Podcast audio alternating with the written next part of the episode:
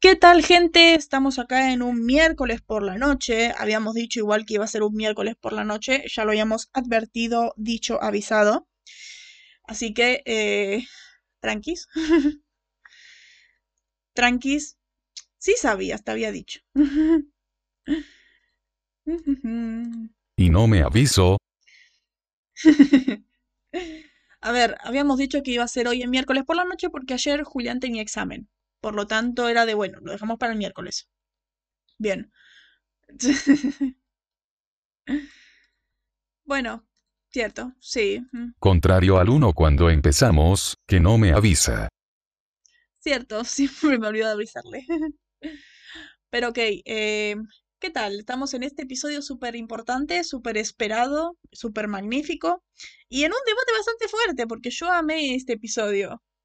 Y, y Julián básicamente es un hater de, de Supernatural. Creo que él va siempre es él contra todo el fandom. Súper horrible. Es él contra todo el fandom. Pero bueno, eh, empezando diciendo, estamos en un miércoles por la noche, es víspera del, la- del estreno de la tercera temporada de Harley Quinn, al fin, esperando tanto para verla, al fin. Así que eh, empezamos diciendo que estamos en el búnker de los letrados. ¿Por qué el búnker de los letrados? Estarán preguntando ustedes, gente tan curiosa. Porque somos los preceptores, poseedores, cronistas de lo que el hombre no entiende en cuanto a la temática sobrenatural de la serie supernatural de la caótica CW, que tanto odia Julián y que tanto en respeto yo porque es magnífica.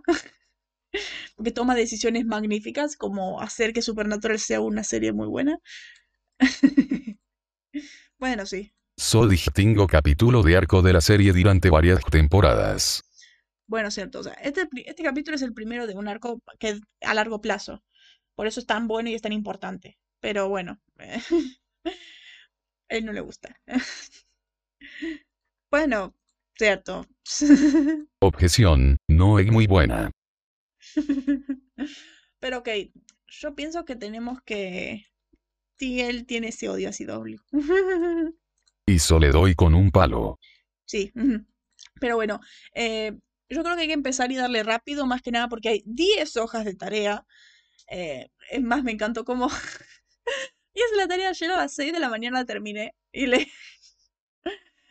Hice la tarea a las 6 de la mañana, lo terminé y le dije, solo digo, son 10 hojas. Recién ahora, a las 12 de la noche, me dijo, eh, por cierto, ¿cómo que 10 hojas? O sea, estuve todo el día esperando que reaccione y recién hoy a la noche reaccionó. Como una reacción retardada del ¿qué? ¿Qué? ¿Qué? ¿Cómo que 10 hojas? Ay. Exacto, jajaja, estoy para sudarte. Que deberían ser ocho porque Doxa te explique.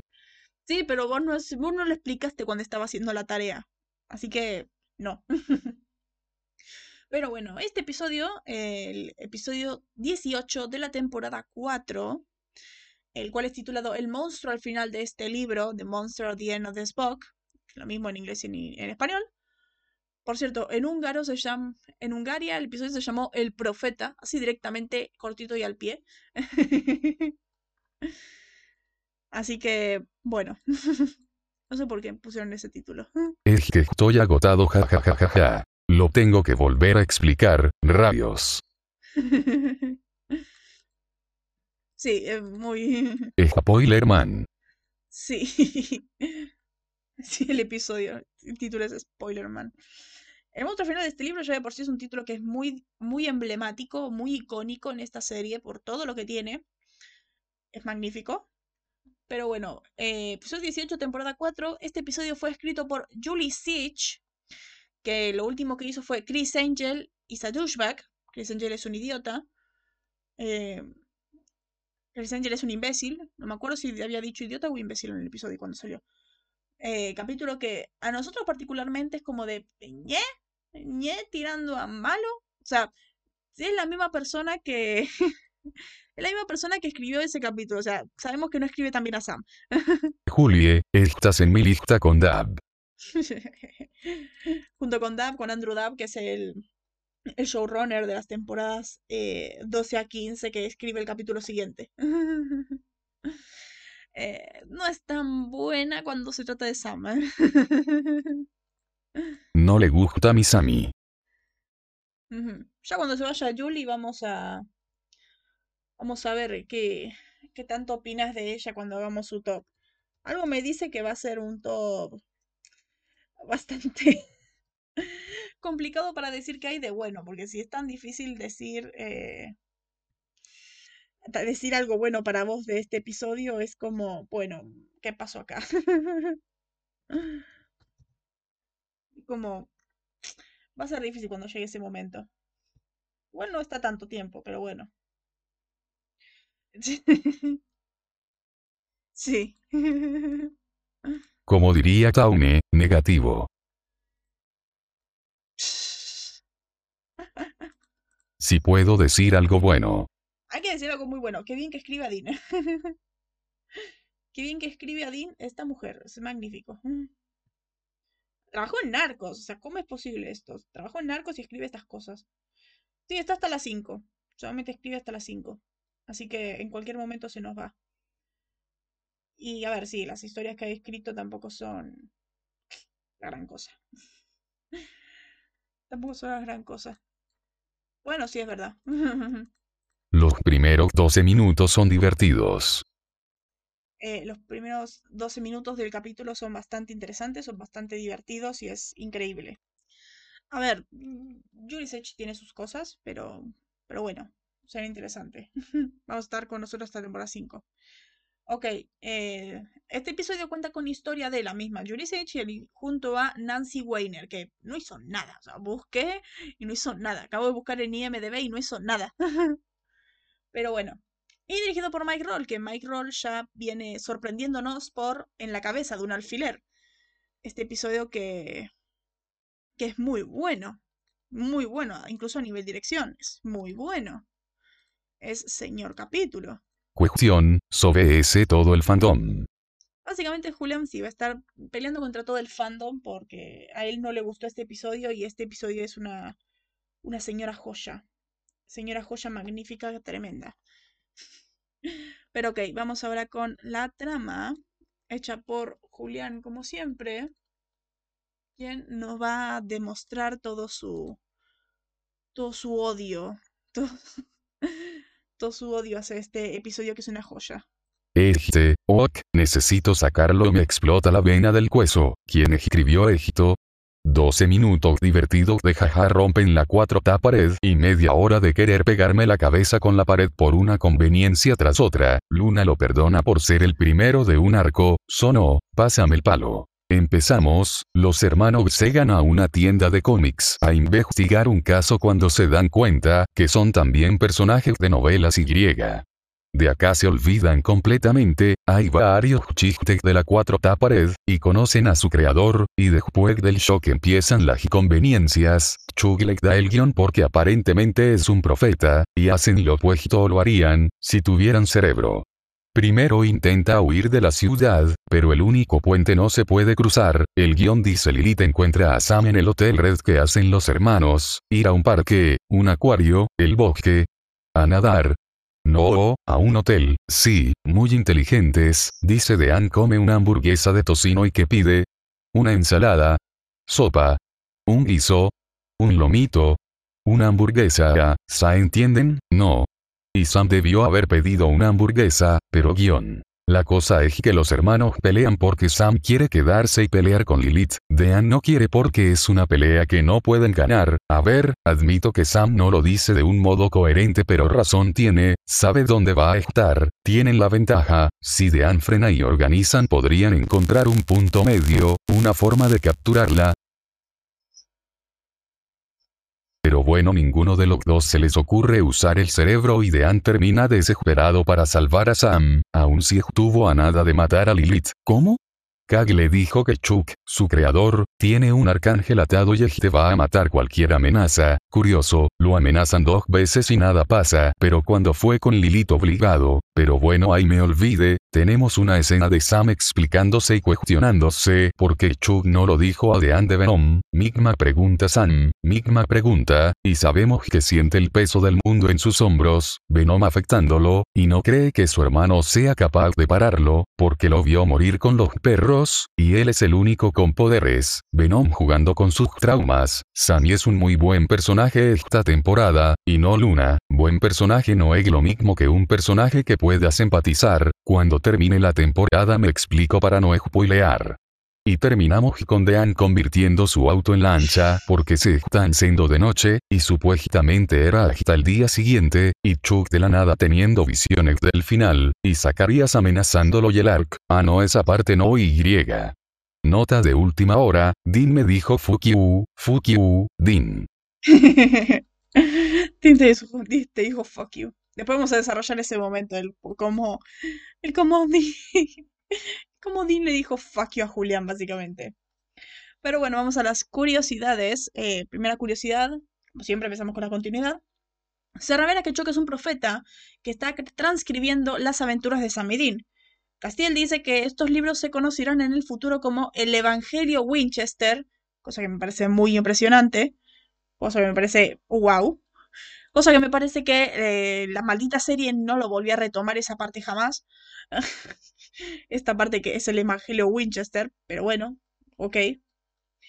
Chuck es el primer profeta que se presenta en el programa y eh, la información en sus libros será el punto importante para la trama en Los verdaderos cazafantasmas, que es el 9 de la temporada 5, y Clip Show, que es el 22. No, sí, el 22 de la temporada 8. Sin embargo, más tarde se revela que todo esto eh, es falso. No voy a decir que es falso, es muy difícil para mí, la verdad, este, este episodio. Eh, es muy difícil para mí explicar estas cosas, todo el relacionado con Chuck, porque es muy complicado el, el hablar sin espolear, porque es muy porque como dice Julián en la trama, este episodio es el primero de una trama que transcurre durante varias temporadas. Es muy complicado. Es muy difícil, así que los que ya vieron la serie entienden lo que estoy diciendo. Los que están viendo la serie a par del podcast, eh, sean pacientes. Pero presten atención a cada cosa que pasa relacionada con Chuck. Me sorprende que esos dos tengan un evangelio, lejos falta cerebro, tienes que verlo desde capítulo. Es muy difícil verlo desde un capítulo, es muy difícil. Este episodio es solamente para verlo a largo plazo. Déjamelo a mí, Chuck es un profeta, y hay un twist listo. Sí. Chuck es un profeta y hay un twist. Ya está. Después. Eh, Sam y Chuck hablan sobre el, consumo de sangre demoníaca de Sam, que se había revelado a la audiencia en, en La cabeza de un alfiler, el 16, como la fuente de sus crecientes poderes. Sam dice que no puede dejar de beber sangre de demonio, lo que indica que ya se ha vuelto adicto a ella. En The Rapture, que es el 20, lo ve luchando con los síntomas de abstinencia y en Cuando los lazos se rompen, When the Leaves Breaks, que es el 21, lo coloca en desintoxicación involuntaria por parte de Dini Bobby. O sea, me llaman a ver lo que pasa. Eh, se ve obligado a desintoxicarse nuevamente, voluntariamente, en Mi Sangriento San Valentín. Recordemos, los que ya ven la serie saben qué pasa en Mi Sangriento San Valentín. No voy a decir nada más. ya saben lo que pasa en Mi Sangriento San Valentín. So sé lo que pasa después y lo hice. Sí, pero es difícil. Vos odias la serie. Porque no dijo nada de Dean, Kripke lo dice. dice, no le escribí en las, no le escribí en los libros, porque eras un personaje que iba a ver menos simpático. no odio la tolero. Sí. Pero bueno, Lilith revela que está destinada a morir antes de que empiece el apocalipsis, y por eso quiere eh, hacer el trato con Sam para dejar de romper los sellos. En Lucifer Rising, que es el 22 de esta temporada, se revela el verdadero destino de Lilith en esta guerra, lo que explica las sesiones de Lilith en este episodio. no voy a decir nada más de eso. no voy a decir nada más de esa parte, solamente esto de que... Eh, eso. Solo eso. Decirle a Dean, no escribir. Sí. Curioso que nadie haga el 2 2, solo diré. A ver, en esta serie a todo el mundo le cuesta hacer el 2 más 2. Solo digo eso, todo el mundo le cuesta. Menos a Dean, que a veces le cuesta y hay veces que hace el 2 más 2 sin que, le, sin que tenga el término que le falta para llegar a la respuesta. Como en Chris Angel es un idiota. Pero bueno, Angel es un idiota también es de Julie Sech, así que estamos de acuerdo que no sabe cómo hacer que los personajes hagan el 2 más 2. Son lentos. Todos son muy lentos. Pero bueno, al final Chuck prevé algo catastrófico sobre lo que le va a advertir a Samidin, solo, que solo para ser detenido por Zacarías. La insistencia de Zacarías en ocultar esta información vital a los Winchester es el primer indicio de que él, y en gran medida la hueste del cielo, está manipulando a los Winchester. ¡Oh, ¡No! ¿En serio? ¿Qué, qué pasa? ¿Qué, pasa? ¿Qué, qué novedad? Los Ángeles están manipulando a Samidin. qué, qué impactante noticia. Pasa de suma a ecuaciones, Dean es especial. claro. O sea, en todo este toda la temporada ya hemos visto cómo los ángeles los están manipulando, llevando de un lado a otro. De hecho, el mismo capítulo Dean le dice, me has llevado a todas direcciones como vos quisiste. Han hecho de todo. Los han manipulado de un montón de modos. No, claramente están siendo manipulados por ellos acá. Los pobres Amidin. Son horribles los ángeles, son muy molestos en este punto. Ah. Pero bueno. Eh, Lilith hace su primera aparición real en la temporada, habiendo aparecido previamente como una alucinación de Dean en Yellow Fever. Y su última aparición en persona fue en No hay descanso para los perversos, No Rest for the Wicked. Así que, sí. ¿Y por qué le pasa esto justo cuando los hermanos se van en su lanchauto? John. Justo van en su lanchauto. Cierto. A ver, eh, es muy interesante como en toda la temporada Lilith no apareció y aún así han planteado a ella como la gran amenaza, algo súper peligroso, súper horrible. Algo que bien, han hecho muy bien en la temporada 3. Pero en toda esta temporada, el hecho de que en ningún momento haya aparecido es lo que lo hace bastante impactante. Lo que hace bastante interesante este punto. O sea, en 18 capítulos no apareció. Es, impresionante. Pero bueno, a ver. Castilla aparece de nuevo, habiendo aparecido por última vez en, en la cabeza de un alfiler. Y Zacarías también aparece después de haberse presentado por primera vez en Es una vida terrible.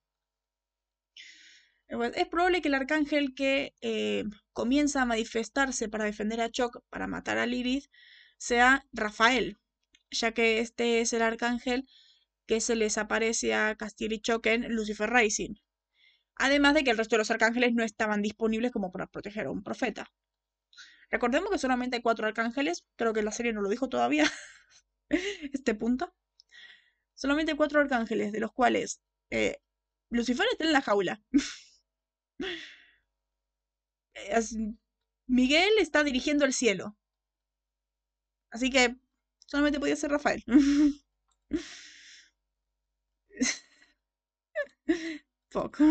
Y el que los hermanos no la hayan capturado me sorprende no. No lo dijo. Maldición. Solo digo eso, solo esos dos hermanos vimos. Cierto. Sí. Gabriel desapareció misteriosamente. Cierto. Cierto. Em, me perdí. Acá. Eh, dadas sus descripciones del el camión racista, el camión fantasma racista y de tener sexo, El libro que está leyendo Dina está basado en Ruta 666, este capítulo que tanto odiamos. Y bueno, además del hecho de que en el libro, dice, en la tapa del libro dice Ruta 666. Después, la editora menciona al Dr. Sexy MD. Dr. Sexy MD, Dr. Sexy en Medicina en español. De pasada, como una razón por la que Supernatural fue descontinuado. Dr. Sexy MD aparece en Changing Channels y Hola Mundo Cruel. Curiosamente, en Changing Channels se revela cómo es eh, uno de los placeres culposos de Dean, que le gusta, de hecho. Él. es muy bueno. Que solo está ahí parce ese chiste. Cierto. DR House. Grey's Anatomy. Es Grey's Anatomy. Doctor, Doctor Sexy en 10, eh, chista Grey's Anatomy. Es una parodia a Grey's Anatomy que dice de que Ay, está basada en un libro. Eh, en Changing Channels lo vamos a ver. eh, Doctor Sexy en 10. En, en Changing Channels vamos a ver qué es Doctor Sexy en D y vamos a ver cómo es una descarada parodia de Grey's Anatomy. ya que recordemos que en este momento eh, Grey's Anatomy tiene la misma edad que Supernatural, pero la diferencia es que Grey's Anatomy continuó y Grey's Anatomy está por la temporada 18, mientras que Supernatural terminó en 15. Así que sí, eh, estaban a la par, así que en este momento Grey's Anatomy estaba por la temporada 4 también. ¿Por qué? Yo quería más Supernatural. Hizo agradecido. Yo quería más Supernatural. Yo quería que a medida que vayamos pasando, nos vayamos poniendo al día. ¿Te imaginas en algún momento ahí de estar al día con Supernatural y seguirlo haciendo semanalmente? ¿Te imaginas de que estemos continuando esto y cómo. y de repente Ackles y Padalecki digan, vuelve Supernatural? Cosa que nos sorprendería, porque apenas anunciaron el final de la serie, semanas después ya decían de hacer el regreso. Cosa que no sorprende a nadie. Literalmente ya en el último día de rodaje estaba Ackles diciendo, retiro por ahora.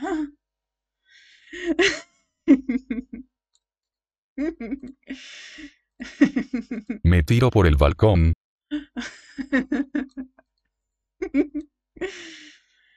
A ver, a ver, el regreso de Supernatural es un hecho. La cosa es el cuándo, que mm, en este momento no se ha dicho nada. Pero bueno. Em, después Choca hace referencia a los eventos en Vox y Red Sky in the Morning. El de Red Sky in the Morning no tiene sentido. Después lo voy a explicar. Em, después, aunque Castile tiene prohibido interferir con esta profecía divina, le dice a Dean que salve a Sam de Lilith usando Choc, lo que demuestra que Castiel está empezando a romper las reglas para ayudar a Dean. La creciente rebeldía de Castiel se castiga en Rapture 20 y finalmente se rebelará completamente eh, contra la ciudad de Plata en Lucifer Rising. Es muy bueno el proceso de Castiel debido a la influencia de Dean. Después, Dean hace referencia a la cabeza de un alfiler, revelando que Castiel le contó a Sam que es- Castiel le contó que Sam estuvo usando sus poderes para matar a Alistair. Cosa que es como de, Sam, otra vez, las cosas se las tenés que decir a Dean antes de que otras personas lo hagan. ¿Por qué? Porque Dean se enoja. En serio, otra vez. Después, eh, este momento, ténganlo grabado, ténganlo guardado. En este episodio, Chuck le dice a Sam, obviamente soy un dios, escribo cosas y luego cobran vida. Sí, no, definitivamente soy un dios, un dios cruel, cruel caprichoso. Las cosas por las que te hice pasar, solo las palizas físicas, maté a tu padre, quemé viva a tu madre y luego tuviste que volver a pasar todo por todo el horrible trato con Jessica, todo por el bien de una simetría literaria. Jugué con sus vidas, sus emociones, por entretenimiento. Esto ahora podemos eh, creer que es falso por, y que es culpa lo que está hablando, pero esperen. Solo esperen, solo te digo eso, esperen. Esperen, como ya dije, este capítulo es el inicio de un largo arco. Simetría literaria. Perdón. A ver, sí es una simetría literaria, el hecho de que John y Sam son iguales. La serie entera lo ha demostrado. Como el, el John metiéndose a la cacería luego de la muerte de Mary, paralelismo con el cómo Sam tiene que volver a la cacería por la muerte de Jessica. Y el cómo ambos están completamente obsesionados por el atrapar al demonio por el porque él mató a la mujer que ellos amaban. Esto lo vemos en la primera temporada. En la primera temporada hay mucho paralelismo entre Sam y John por este problema. Así que, sí. Y a su hermano. Sí, pero yo creo que ni siquiera menciona a Dean. Sí. Cozco esta temporada. Trama principal. Sí. No menciona el tema de Dean. Después, el título de este episodio hace referencia al libro de Plaza Sésamo. Hay un monstruo al final de este libro. En el libro, Grover intenta eh, evitar que el lector llegue al final del libro y se encuentre con el monstruo. En la última página descubre que el monstruo es él. Tanto el episodio como el libro rompen la cuarta pared en este sentido. O sea, qué buena serie. qué buena serie. Y cómo el propósito que tuvieron el ponerle así a este episodio. ¿Ven, ven por qué digo que en este, este capítulo no se puede juzgar como un solo capítulo? Es muy bueno. Em, después, el seudónimo de Chuck Shirley es Carver Edlon. Acá yo no voy a decir eh, acá yo voy a esperar a que Julián lo diga, porque él sabe a qué se refiere esto. Claramente Julián lo sabe perfectamente porque es fan. Carver y Edlon son escritores de la serie. Mi gran amigo Jeremy Y, no me acuerdo el otro. Eh, efectivamente, su, gran amigo Jeremy, eh, hablamos de Jeremy Carver, el que la persona que Julián tanto admira en esta serie, y Ben Edlon, alguien que a mí me gusta bastante porque Ben Edlon ha escrito muy buenos episodios también. O sea, como no hay que menospreciar a este hombre, que es muy bueno también su trabajo. Pero, pero efectivamente Jeremy Carver lo recordamos más porque Jeremy Carver es Jeremy Carver. Jeremy Carver es Jeremy Carver y hace cosas magníficas. Podemos decir, por ejemplo, Ben Eldon. Ben Eldon sobre la cabeza de un alfiler. Ya con eso digo todo. Ya con eso digo todo de su trabajo. Su trabajo súper, súper impresionante. Así que son dos guionistas muy buenos que tiene la serie. Pues por eso es eh, referencia a ellos. Después, la mujer que, interpreta a, a Karen Giles, que es Keegan Taylor Tracy, en el episodio de los sospechosos usuales, es la misma persona que interpreta a Sarah Sage en este episodio. Eh, qué, inteligente. A ver, si yo te digo Sarah Sage, ¿a quiénes hace referencia?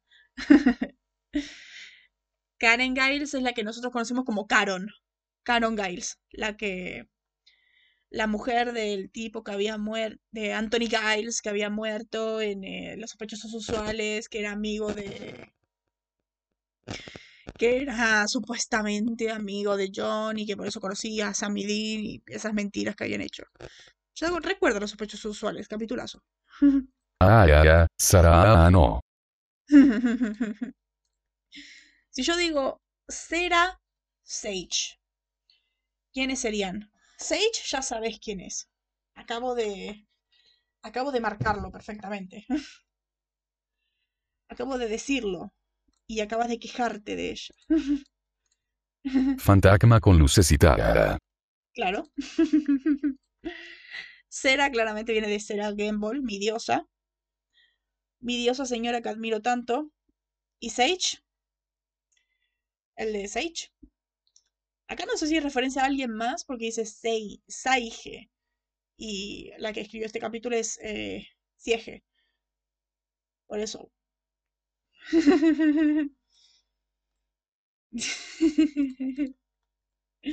Buena pregunta, Dorothy. A ver, yo creo que viene de Cera por la Cera, por la señora Cera, pero Sage yo creo que viene de Sage, la escritora de este episodio, Julie Sage. Para mí podría ser por eso, es mi, es mi teoría, solamente la lanzo. Por eso te dije que ya, la había escuchado, que ya la habías escuchado, la escritora de este episodio. Después, eh... Sí. Claro. Por Doña Juegos de Azar. Juego de, Doña Juegos de Azar, claro. Eh, Gamble en inglés es eh, jugador. De hecho, el capítulo supernatural de Gamblers, los jugadores. Después, este momento a Julián le va a molestar un poco. El, el restaurante en el que Sam y Dean comen y, discuten un poco, comillas, comillas, discuten porque no pueden discutir, se llama Kripke's Hollow Dinner. Sabemos quién es Kripke, el creador de la serie. Kripke's Hollow Dinner. O sea, el hombre eh, ha hecho eh, sus cositas. A ver, claramente Julián tiene su odio por... Tiene su odio por este por este lugar. Ahora vuelvo. Es... Voy a presentar mi queja al restaurante. Recordemos que Julián odia demasiado a Eric Kripke por las cosas que ha hecho en la serie. Voy a dar mi queja al restaurante. Pero bueno. Estoy con internet de mierda, básicamente. Sí, volví no sé si notan que hay unas pausadas, porque internet es horrible en este momento, el clima es horrible. Después, eh, durante la escena en la tienda de cómics hay un póster de, de chica mecánica detrás del empleado. Tenemos que buscar después. Después, uno de los carteles de la casa de Choc es la portada del tercer número de los cómics de Supernatural Origins, cómic que hablamos de él en el podcast, en las en el bonus hablando de los cómics, que narra los primeros días de John Winchester en la, en la cacería con Sammy Dean. Cómic que supuestamente tendría que habernos hecho empatizar con John, pero no, solamente nos dio más odio.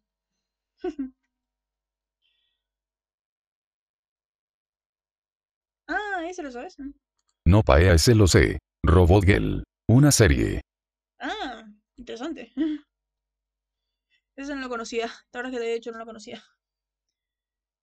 Después el póster de la pared de... Otro póster en la pared de Choc junto a la escalera es de Grifter de la serie de cómics de Lee Wildcats. Este no se lo conoce mucho, pero nosotros lo conocemos, por ejemplo, en Flashpoint aparece.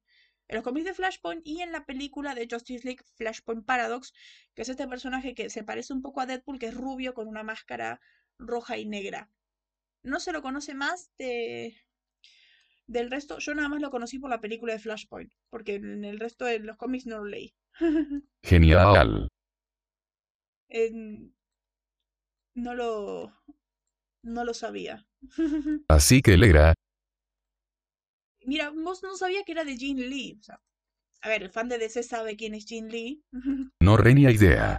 Un muy buen dibujante de DC. Uno de los altos rangos de DC ahora mismo. Uno de los odiados por por cierto fandom de DC ahora mismo. Yo lo, nosotros lo amamos porque no somos de ese bando. Después.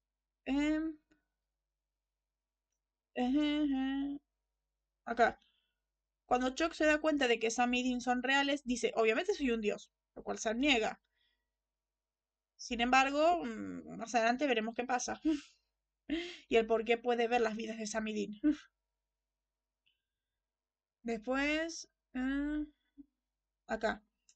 Chuck predice que Sam tendrá sexo con Lilith en el Red Motel, mientras que Dean conduce el Impala por la ciudad con la ventana trasera rota. En un intento por evitar que sucedan las predicciones, se queda en el motel Toreador. Dean le dice a Sam que se quede en el motel mientras él estaciona el auto. Mientras Dean se, que se aleja de su auto estacionado y cerrado, dos tipos intentan entrar al vehículo. Rompen la ventana trasera y Dean regresa al motel con una lona en el marco vacío. Dean descubre al regresar al motel que varias letras en el letrero de neón de motel se han eh, volado y ahora dice Red Motel. Dean entra corriendo para encontrar a Lilith y Sam. Esto recuerda a Bad Day Blackrock y Mystery Spot. Recordemos que en Bad Day Blackrock está esto de que Sam está encerrado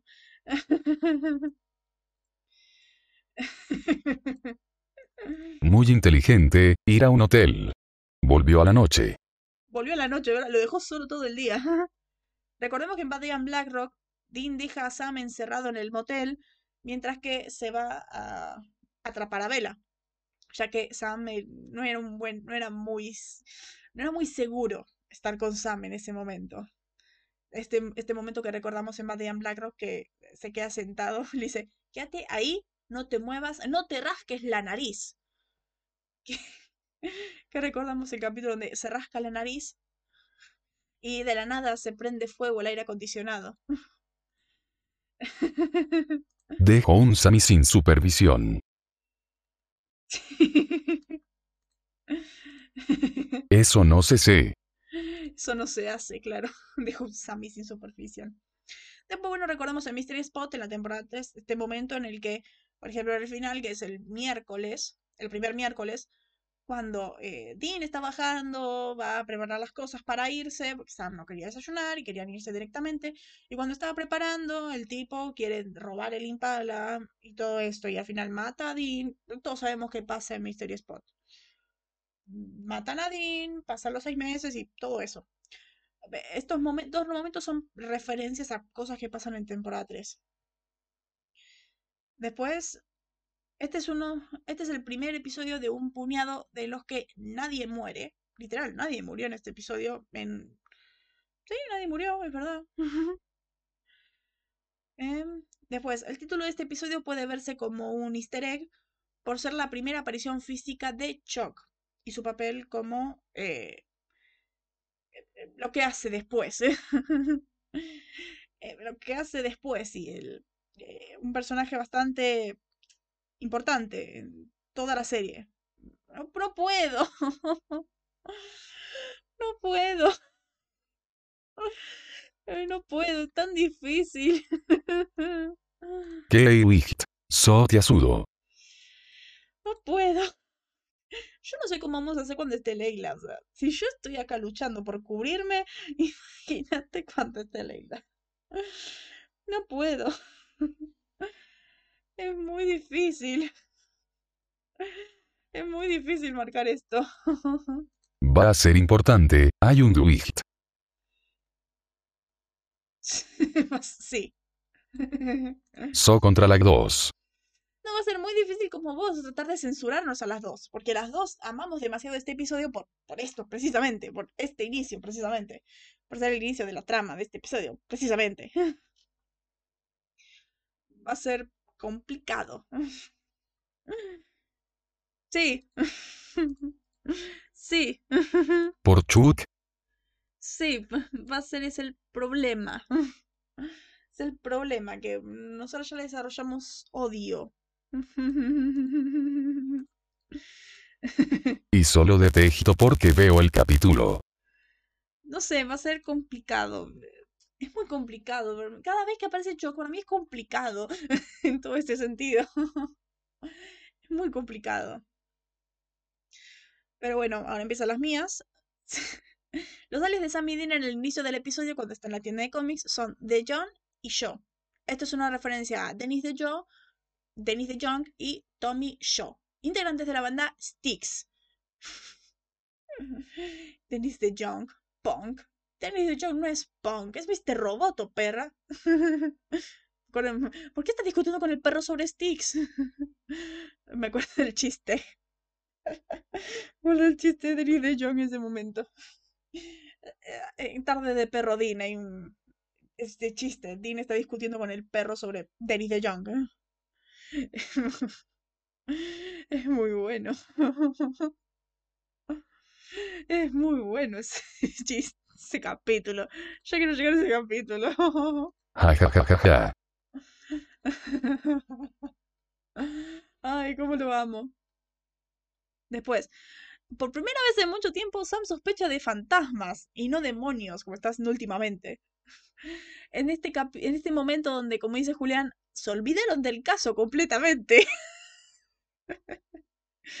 Entra a la tienda de cómics diciendo si no hay eh, olores raros, eh, a ver, no dice olores raros. Generalmente Sam sospecha de demonios cuando dice olores raros, eh, algún humo negro, olor a podrido. Todo eso es lo que Sam dice cada vez que sospecha de demonios, cosa es muy seguido. Pero acá es como lugares fríos, ruidos y todo eso. Como, ok, acá sospecha por fin de fantasmas. Pero como, entre que, entre viene lo de los fantasmas entre los fantasmas. Está en eso. y que descubren lo de los cómics, se van a, ver a buscar lo de los libros y ni se, ni se acuerdan del caso. PFFF que lo haga otro. Claro, se olvidaron completamente que estaban viendo un caso. que había un fantasma que estaba aterrorizando a mucha gente. Como, bueno, acá no pasó nada, dicen Samidin. que no pasó nada, llamaremos a alguien más que lo haga. No sé, vamos a ver esto que es más importante. no sé, muy raro. Después, la sinopsis oficial del episodio dice que las vidas de Sam y Dean están relatadas en cómics, cuando en realidad son libros, novelas. No sé por qué la sinopsis oficial dice eh, que está relatado en cómics. Cuando, a ver, son novelas tipo, tipo las novelas que tiene Supernatural. Supernatural tiene 15 novelas. Se relatan más o menos así, que hablan de un capítulo por novela y lo relatan con estupendo detalle como para que un libro en tu cabeza esté los 42 minutos. Así que, sí, eh, son novelas. Son novelas tipo 500 páginas por ahí. Más o menos por ahí. Yo... Tenemos que seguir con las novelas de Supernatural. Después tenemos que hablar de qué hacer con las novelas. Pero bueno, amo como esta es la primera de muchas veces que la serie demuestra que escucha a su fandom y cómo son muy importantes al darles voz y romper la cuarta pared. Recordemos que para Supernatural lo más importante es su fandom, los fans siempre han tenido un lugar muy importante en la serie y este episodio lo demuestra. Esta vez es la primera vez de muchas veces que lo hacen. Por ejemplo, él... Eh... sí un capítulo por novela, hizo resumiéndolo en tres oraciones. Sí. Cierto. Pero bueno, eh, por ejemplo, en este episodio muestran comentarios de fans, em, críticas que generalmente hacen los fans, cosas asquerosas, que hacen los fans, em, comentarios que generalmente están de la voz de los fans. Eh, esto se hace muy seguido en la serie. A ver, más que nada se hace mucho en, por ejemplo, en Los verdaderos cazafantasmas, que es la primera convención de Supernatural, en el error francés, en fanfiction, en metaficción. Eh, lo vamos a ver bastante en la serie porque creo que esta fue la primera serie que lo hace. Después lo hace Legends of Tomorrow en un episodio. En Meet the Legends, es el temporada 5, capítulo 1. Capítulo 1 si contás el capítulo de Crisis como, como un especial, que es lo que es. Pero bueno, eh, es muy bueno como lo hacen, porque Supernatural tiene un fandom tan, tan bueno, tan rico, tan, tan increíble. O sea, recordando que las Comicones de San Diego, Supernatural, eh, tiene sus paneles en Hall o sea, en el mismo lugar donde, mientras Kevin, en el mismo lugar donde Kevin Feige te anunció la, te anunció la fase 3, Supernatural estaba haciendo al día siguiente el momento de la, de la marioneta del hámster cagándose de risa y Padalecki diciendo cada año el mismo chiste boludo del We're not the loose chesters. Eh, es eh, lo grande de Supernatural, es lo, lo increíble, lo magnífico y cómo demuestran ese amor que tienen los fans, que tienen por, por sus fans. Es muy bueno. Después, amo como los libros de, de Supernatural estén en la sección remates. Solo genial, están en la sección remates. También amo como la tienda de cómics tenga novelas, cosa que acá no pasa. Acá las tiendas de cómics no tienen novelas. Acá, si quieren novelas, vamos a una librería donde están los libros. Acá no hay novelas, solamente hay cómics. cómics, figuras, y funcos, coleccionismo de todo tipo, no novelas. increíble que en una tienda de cómics haya novelas.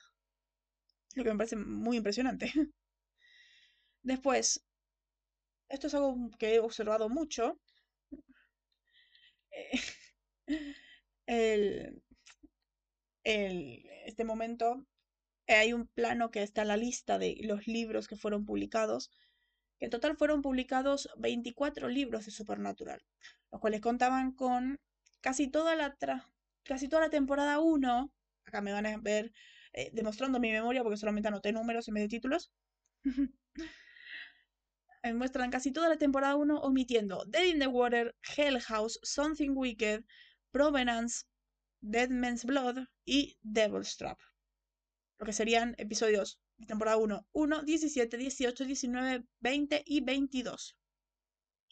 Después de contar con solo tres episodios de la temporada 2, como Bloodlust, Cruatuan y Corazón, que serían el 3, el 9 y el 17 de la temporada 2.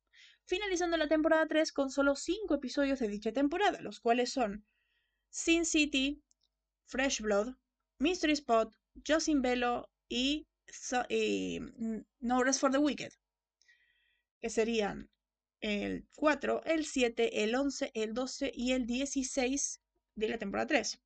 Todos respetando los mismos títulos que tenían sus contrapartes de la serie. Eh, pero después, bueno, después vamos a ver cómo hay uno que otro error en cuanto a los títulos que publican, que después lo veremos. Después, amo cómo la serie le pone voz a los haters y les dice fuck you. Como uno que dice, la trama del demonio es trillada, cliché y terrible en general. Básicamente, Dean diciéndole fuck. Dean diciéndole fuck you a los, a los haters de la serie. Julián. Detalle interesante. El... amo como, como lo hacen. Después, bueno, amo como también mencionan el, el Wincest. El... Bueno, es verdad. Detalle interesante. Creo se saltó el 90% de la segunda temporada. temporada que Julián odia por tanto relleno. Temporada que yo amo por tanto momento de hermanos. Pero bueno, amo como también menciona las Winces. Estas que eh, Sam slash Dean. Sam lo hace con Dean. Un asco. Sí, es un asco. Por alguna razón existen esas personas enfermas.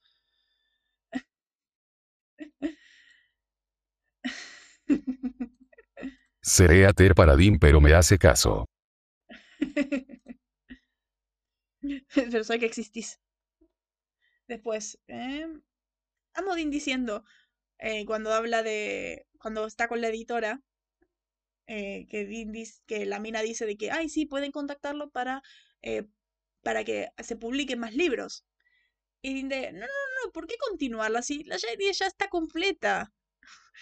Serie que duró tres temporadas. O sea, recordemos que los libros terminan con No hay descanso para los perversos. Termina con la temporada 3. Dean Soy So. Esto puede ser referencia al arco original de la serie que iba a tener solo tres temporadas. Vamos eso, la serie iba a tener solo tres temporadas, ya lo habíamos dicho. Y es increíble cómo justo termina ahí. justo termina ahí y de hecho creo que más adelante ahí vuelven a publicar los libros. de Anek, mi voz espiritual. No, es la mía. Tuya es Sammy. más adelante no me acuerdo qué pasaba de que volvían a publicar los libros, pero hasta el canto del cisne, hasta Swansong, que es el final de las cinco, y después de ahí no se volvieron a publicar más. Así que es como otra vez esa referencia que. Otra vez es esa referencia que volvió, pero a la vez terminó de nuevo en Swansong, terminó en la quinta temporada, y ahí es donde tenía que terminar. como de la serie haciendo chiste al hecho de que ellos mismos se están expandiendo. Entonces termina en las 5. No termina en las 5, termina en las 15. Los libros terminan en las 5. Bueno, Lu. Los libros terminan en las 5. No lo digo so. Y tampoco lo dijeron acá, porque eso va a pasar más adelante. Lo dice Kripke. Y tampoco lo dice Kripke, porque lo dicen en la 10. Detasek detases. La serie termina en la 15, termina la temporada 15. El arco original de todo el tema de Apocalipsis, el Evangelio y todo esto termina en la 5. La serie toma un rango, un, giro completamente diferente para la para la 6. Después acá. Amo como la editora diciendo la verdad. El las mejores partes son cuando lloran. Same, same. Bueno, sí, Kripke, peli de terror. Claro que sí. O sea, amo que le dan voz a los fans. Y es así. y es así, como, en serio, Kripke. La serie me hace caso, no estoy lo. Bueno, Es magnífico por esto. El, sí, Kripke es una, peli- es una peli de terror, como vos decís. Y es, es- como decir, las mejores partes son cuando lloran. Este momento en el que dice de eh, que no que los hombres reales eh, Ah, claro, acá puse. Si todos los hombres reales fueran tan abiertos y expresivos. Como, ¿Qué? Disculpa. ¿qué, con, qué frecuencia lloran así? Ay, señora, le sorprendería. Si tan solo los hombres fueran tan abiertos y expresivos. Es algo que me gusta la serie. O sea, la serie rompe con el ejemplo, el masculinidad tóxica que tienen generalmente. O sea, Sam y Dean han sido muy abiertos, sentimentales. A ver, Dean empezó siendo muy cerrado, pero ha evolucionado a ser un personaje más abierto emocionalmente. Así que, y Sam siempre fue muy abierto. Es como que eh, rompió ese esquema y, y muestra cómo deben ser los hombres, si tan solo los hombres fueran tan abiertos y expresivos. Película de terror. Eric Kripke, creador de un drama. Exacto. Eric Kripke, el creador de un drama. Después, la editora dice que Madison fue la primera mujer que Sam amó después de Jessica, cuando en realidad es Sara. Sabemos que fue Sara. Por algo tenemos toda una historia. Esto se debe a que los libros no contaron Provenance. Como ya dije, saltaron el 19. Y, la y por lo tanto saltaron la historia de amor entre Sam y Sara, que es eh, magnífica, que es tesoro, que es todo. Me sacaron a mi Sara. Claro, se sacaron a Sara y toda la historia de Sam del querer seguir adelante y querer iniciar algo nuevo y querer eh, tener la cita y todo eso. ¿Por qué? ¿Por qué? ¿Por qué Provenance? Después, a ver, acá yo quiero ver si Julián sabe. Quiero, quiero ver. Trivia de Supernatural. Vamos a ver, a ver si Julián te puede- nos puede responder estas preguntas. Eh, a ver si Julián puede responder estas preguntas que, que hizo la editora, que hizo Caron, a, a Sam y Dean, si las puede responder. Kripke, el único cap de reseno que tenía mi pulgar arriba Sahara. El único capítulo de relleno que estaba bueno. A ver, ¿qué tanto, qué tanto sabe, Julián?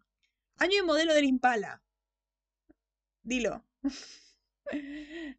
A ver, este es fácil. Eh, Todo, cualquiera lo sabe. Sí. Sí. Chevy 67. Sí. ¿Qué es el 2 de mayo? Fácil. Fácil. es- Son preguntas fáciles. Sí. Sí. Cumpleaños de Sammy. ujú. Enero 24, el de Dean. Es muy bueno. Que conste. Que conste. Después, ¿eh? Tengo la escena reproduciéndose en mi cabeza. Después, ¿cuánto sacó Sam en la prueba de la facultad? Esto lo dice en el piloto.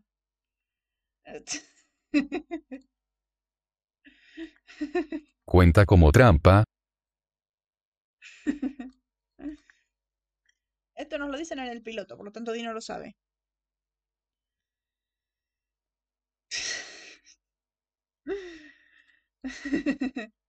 95. Incorrecto, la respuesta es 174. 174, lo sacó, lo dicen en el piloto, que es el 174, wow, sos un nerd, sos súper inteligente, seguramente sos el, el, sos el orgullo de tu familia, y de, hecho ellos no lo saben, y todo eso del piloto. Es Sam, es el abogacía. ¿Cómo es que? Comí es que pasa de 100. La no, no sé cómo es la not- las notas en Estados Unidos, pero pasa de 100. 174 se sacó. Después, canción favorita de Dean. Esto no lo sabíamos. Esto no lo sabíamos y señor Dean nos lo dice. Esto... No reentiendo el sistema de calificación. No, yo tampoco sé. Solamente sabemos que es de Zeppelin porque el grupo favorito de Dean es Led Zeppelin. Recordemos el, recordemos el capítulo de, de Dead in the Water del Zeppelin manda. Que son palabras que le van a ser útiles en la vida. ¿Cuál es la canción favorita de Dean? Algo me dice que Julián ya se perdió.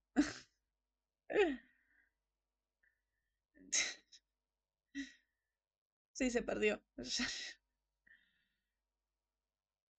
Ahora se ponía a buscar en HBO Max y como la trampa más grande que hay. No, no para. se quedó recalculando lo de la calificación. No seguía esa parte. A ver. Dean tiene una pista. Empate. Es fácil, dale. ¿Sí? Son dos. Hay empate. ¿Sí? Ramble on. Ramble on. Rambling on, de hecho. Sí. sí. Traveling Riverside Blues. y Traveling Riverside Blues de Zeppelin. Muy bien, has aprobado el.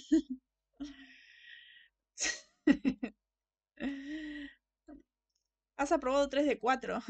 Acabo de escuchar a Dean en mi cabeza. Genial, Memoria fotográfica. Genial. Te envidio. Después, eh, la, la editora también tiene el tatuaje antidemonios, que la amo, sí es fan. Yo también lo tengo, es, amor. Después, la casa de Chuck es la misma casa del niño Barry en Flash. La casa esta donde pasa todo el accidente, la muerte de Nora y todo esto. Después, eh, este momento cuando Dean va... eh, Ojalá funcionara en los exámenes. Sí, pero la memoria de Supernatural siempre está ahí. Es como, ahora estás en el lado oscuro donde solo importa la memoria de Supernatural. Yo tampoco lo voy a entender jamás. Mm, Que bueno, no somos de ahí, así que no tengo ni idea. Sigo sin entender el sistema de calificación. Yo tampoco. Pero bueno. Eh, cierto. Sí. Dura una semana, máximo un mes. No creas, ¿eh? La memoria supernatural se queda ahí. O sea, me he visto la serie un par de veces y sigue ahí mi memoria. Después fluce en el viento. eh. No en mi caso. Después, este momento cuando Dean lo confronta, Chuck le dice, "¿Cómo- entonces, ¿cómo sabes tanto sobre demonios, tulpas y changelings? Que piensa que Chuck es un cazador y por eso dice eso. Esto es lo que Dean le reclama a Chuck, cosa que no tiene sentido, porque los tulpas aparecen en Hell House, capítulo que no tiene libro. Y los, lo mismo los changelings que aparecen en Los niños están bien, capítulo que tampoco tiene libro. Recordemos que eh, el tulpa es el villano en Hell House, el 17 de la primera temporada, capítulo que no está. Y los changelings son los villanos, son estos niños monstruo que toman el lugar de los otros niños en Los niños están bien, es la primera aparición de Lisa. Es el episodio 2 de la temporada 3.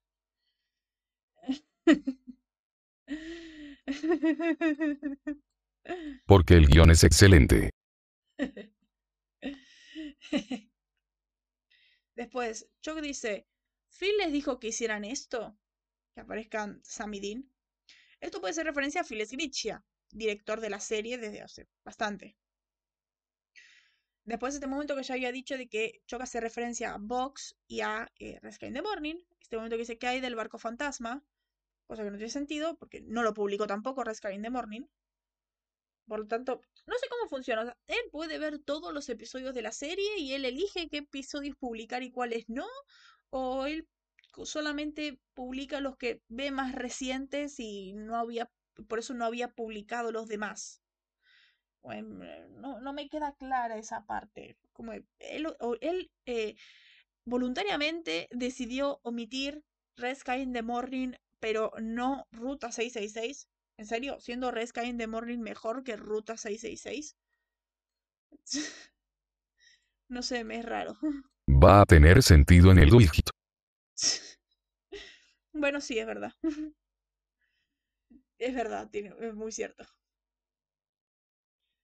Em, después, esto lo que estaba diciendo. Esta frase creo que ya, legitimiza todo lo que está, todo lo mal hecho en la serie. Todo lo que esté mal hecho en el futuro en la serie, creo que se, se legitimiza con esta frase. El horror es una cosa, pero ser forzados a vivir una mala escritura es otra. Si hubiera sabido que era real, lo hubiera echado otra pasada. Eh, creo que esta frase eh, justifica todo lo malo que pasa en la serie. Toda la, todo error de escritura que pasa en la serie se justifica con este momento. Eso de 14 millones, 500 mil, futuro ganamos en uno. Claro. es eh, su justificación perfecta para todo lo que esté mal en el futuro en la serie, todo lo que esté mal escrito. Acá está la frase. Después, me encanta la cara de confundido impresionado de Sam cuando dimensiona dos libros de Kurt Vonnegut, después de la referencia lo voy a decir, que claramente los leyó o los escuchó nombrar porque son sátiras. Los libros de Kurt Vonnegut eh, son sátiras, después voy a explicar cuáles son los que menciona, pero es increíble cómo Sam se queda de, eh, ¿qué? ¿Qué? Dice Y Sam se queda impresionado de, conoce libros de Vonnegut, wow. Y lo voy a odiar por 15 años. los voy a odiar por 15 años. es que es magnífico. Después, esta para mí es la mejor, el momento más icónico del episodio. El estoy sentado en una lavandería leyendo sobre mí, sentado en una lavandería leyendo sobre mí. Me duele la cabeza. Es muy bueno. Es muy bueno ese chiste. Es como el. Eh, es como el momento de Deadpool, de una, una ruptura de la cuarta pared dentro de otra ruptura de la cuarta pared. Son como unas 16 paredes. Que de hecho también está en una lavandería. Para mí, eh, para mí es referencia a este episodio. Para mí es referencia a este episodio, porque si no, no me explico cómo es que, es que haya tanta similitud. Es muy bueno. Después, este momento que es el mejor chiste de la temporada. sí. El mejor chiste de la temporada, el cómo está construido, el cómo está manejado, que es este momento de... Eh, voy a explicar todo que la escena también la lavandería.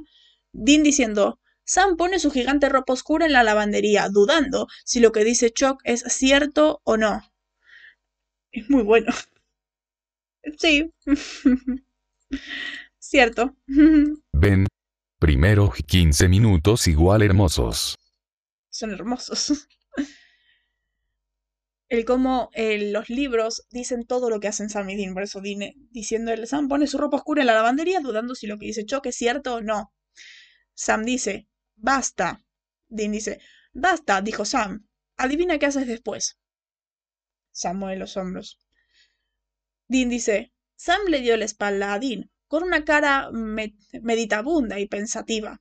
No sé cómo lo hace, no puedo ver tu cara, pero esos definitivamente son tus hombros, meditabundos y pensativos.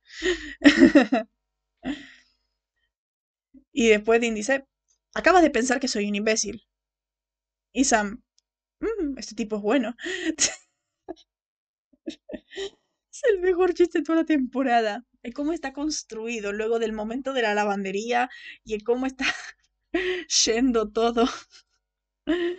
Es muy bueno. El mejor de los 15 años. Ja, ja, ja, ja. Es genial. De los 15 años. Es el mejor chiste de los 15 años. Cómo está manejado ese momento. El chi cómo se va construyendo. El número uno. Cómo se va construyendo el chiste es, eh, es tesoro. El búnker de oro. el premio para el búnker de oro es para el chiste de eh, el famoso final de este libro. Hay que anótalo, anótalo que quede en memoria. Voy a olvidar. Después, el póster del cómic de Origins significa que los cómics de Supernatural existen en este mundo. O sea que canoniza oficialmente los cómics, con sus diferencias menores como en los libros que tienen alguna que otra diferencia con sus vidas.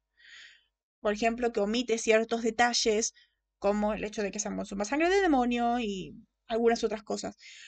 El hecho de que los cómics de Origins existan acá. Sí. O sea que Chu quizá lo sabía.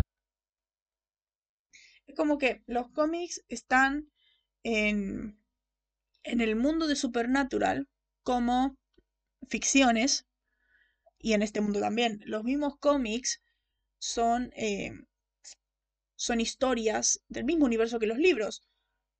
Por lo tanto, canoniza la serie. Porque si narra también las vidas de Sam y Dean, pero escritos por Chuck, haría que sean canon, pero a la vez no tan canon. Que los libros tienen sus diferencias. O sea, es eh, tesoro. es un magnífico capítulo este. Amo, amo demasiado. Amo con todo mi ser, es un, es un tesoro muy grande.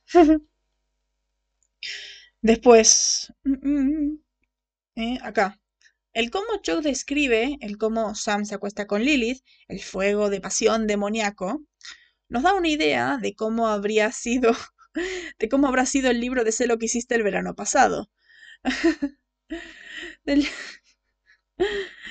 Recordemos que es en Sé que hicieron el verano pasado, el cómo Dean le está, Sam le está contando a Dean todo esto. Yo me imagino Chuck escribiendo todo esto, el, la escena en sí, pero a la vez dentro de la boca de Sam.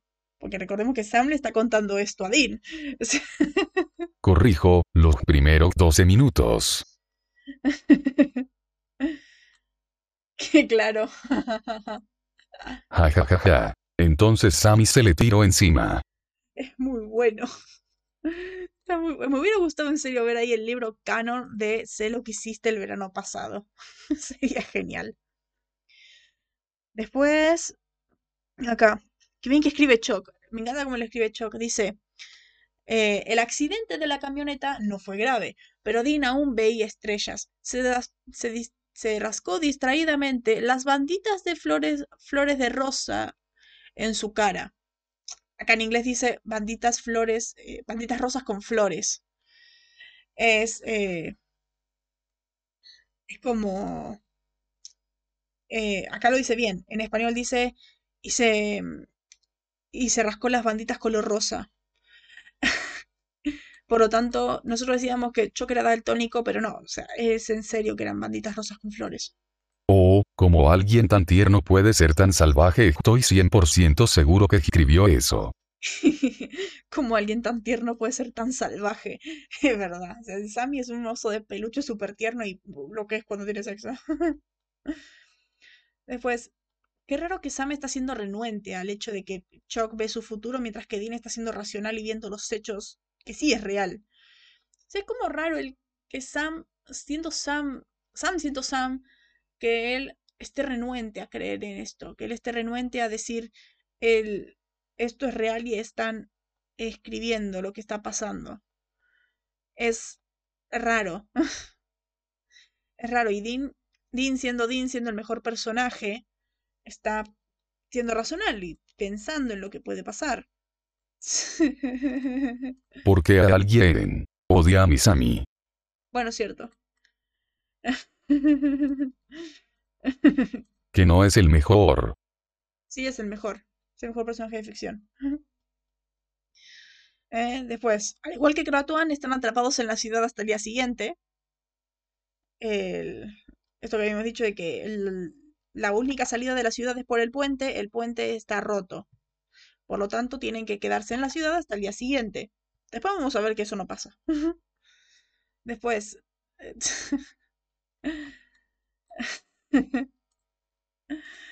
Voy a pasar lo que tardemos en hacer la serie repitiéndolo.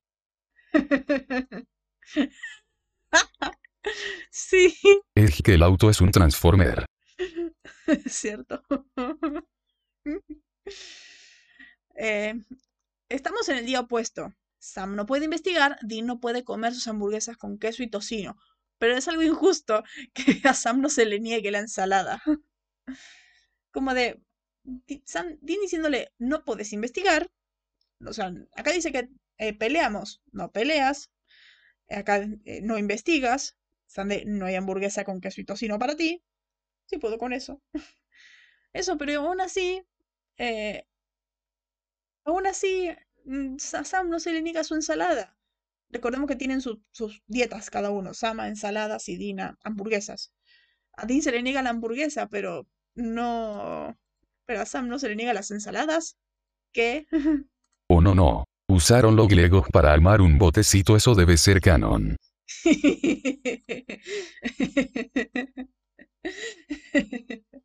Ojalá. Em, bueno, acá. Ah. A ver. Acá sí, a ver. Acabo de decir que dijeron sin peleas. Ah, después Dean dice, la idea de que... Sam dice, la idea de que yo me acueste con Lilith es ridícula. Y Dean de, claro, porque eso jamás podría pasar. A ver, acá sí estoy en contra de Dean. Acá sí estoy en contra de Dean, porque acaba de, acaba de decir sin peleas y suelta eso. Es como, Dean, no, cállate. Es como, ¿por qué? Ja ja ja ja para me imagino. Arman el botecito, pasan Sam y Dean juntos. y después vuelve por el auto, ¿no? claro. sí. Dean. Y bebé. Mi bebé. A ver, acá sí, acá sí, acá vos vas a querer eh, celebrar demasiado, pero es que estoy en contra de Dean en este momento. El cómo, acabas de decir, sin peleas, y con eso, solamente eso ya quería armar pelea.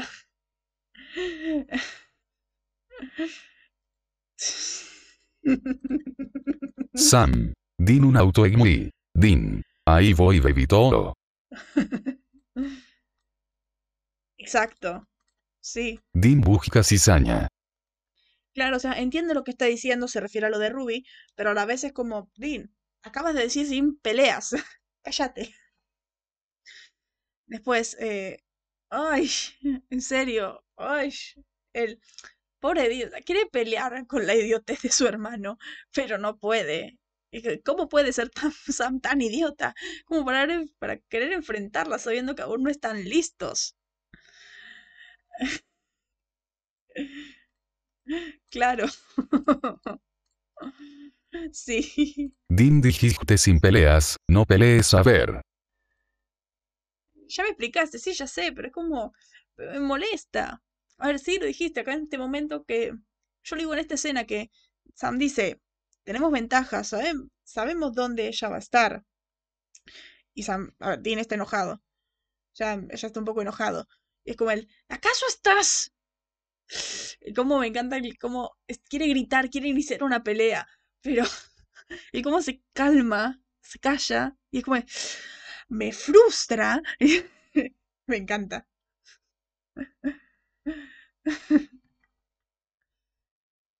Sí. Bueno, sí. El PLSN no era malo, la idiotec de esos dos para no armar un plan. Sí,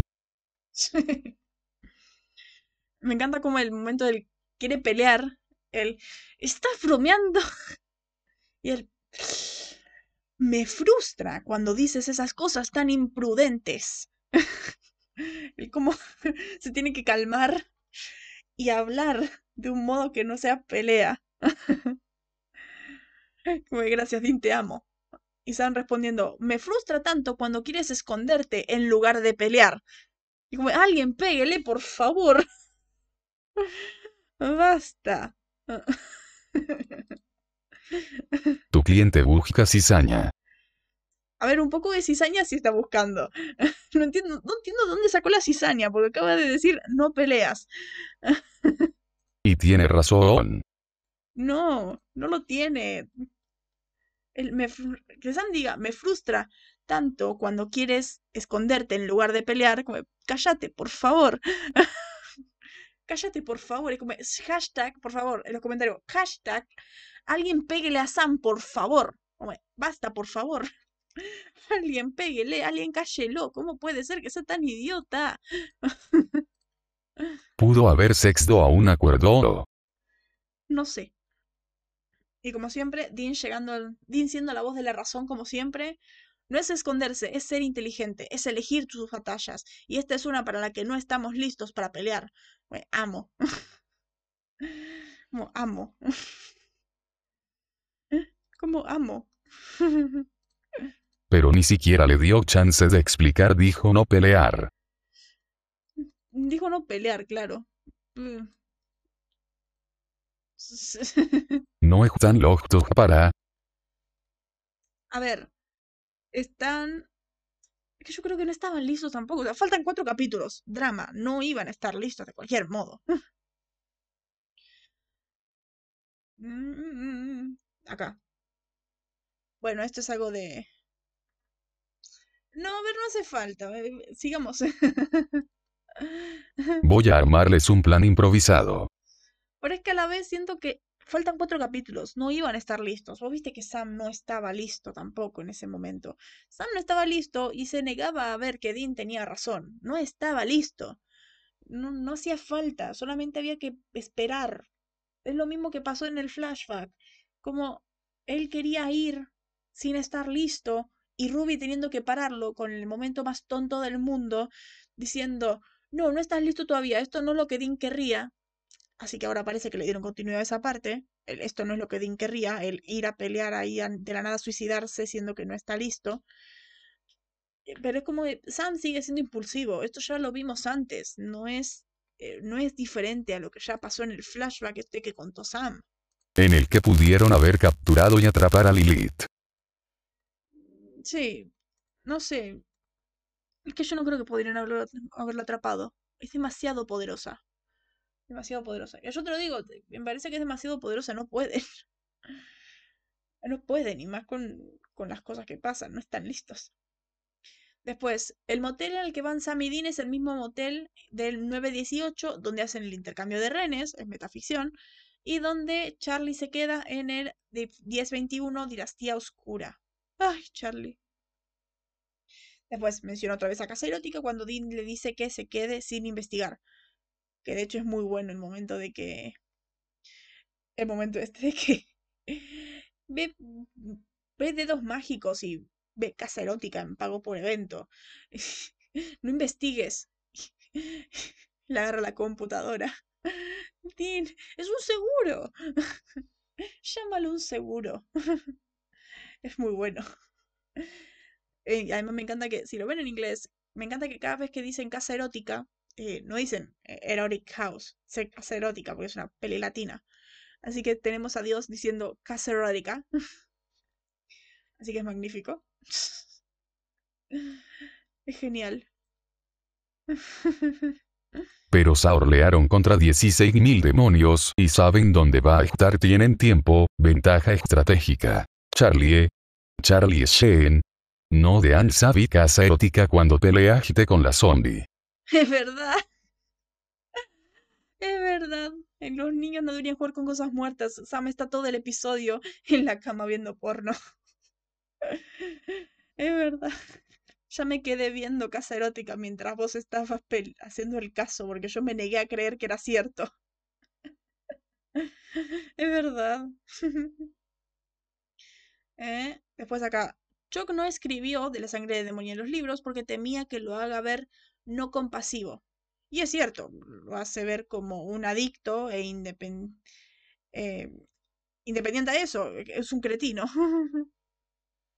independiente a eso, lo hace ver como un cretino.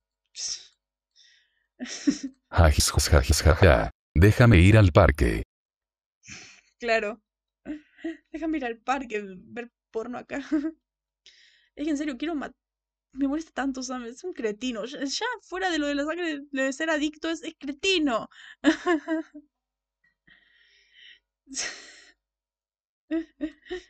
Y Luna coincide totalmente. Ah, Es un buen personaje. A ver, como personaje, por su viaje, por lo que lleva, es muy bueno. El viaje, eh, cuando un personaje lleva un buen, un buen viaje, lo hace bastante bueno. O sea, Sam tiene wow, un tremendo viaje. Todo lo que pasa, su redención, to- todo lo que pasa después de esto es muy bueno. A mí lo que me molesta es esto, que ya lo había dicho. O sea, yo odio a Sam acá porque es como que los escritores quieren que odiemos a Sam. Y yo caigo, pero es como, ¡ay, es un cretino! Es insoportable.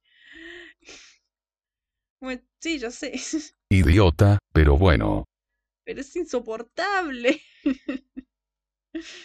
Es insoportable. Cada cosa que dice, por favor.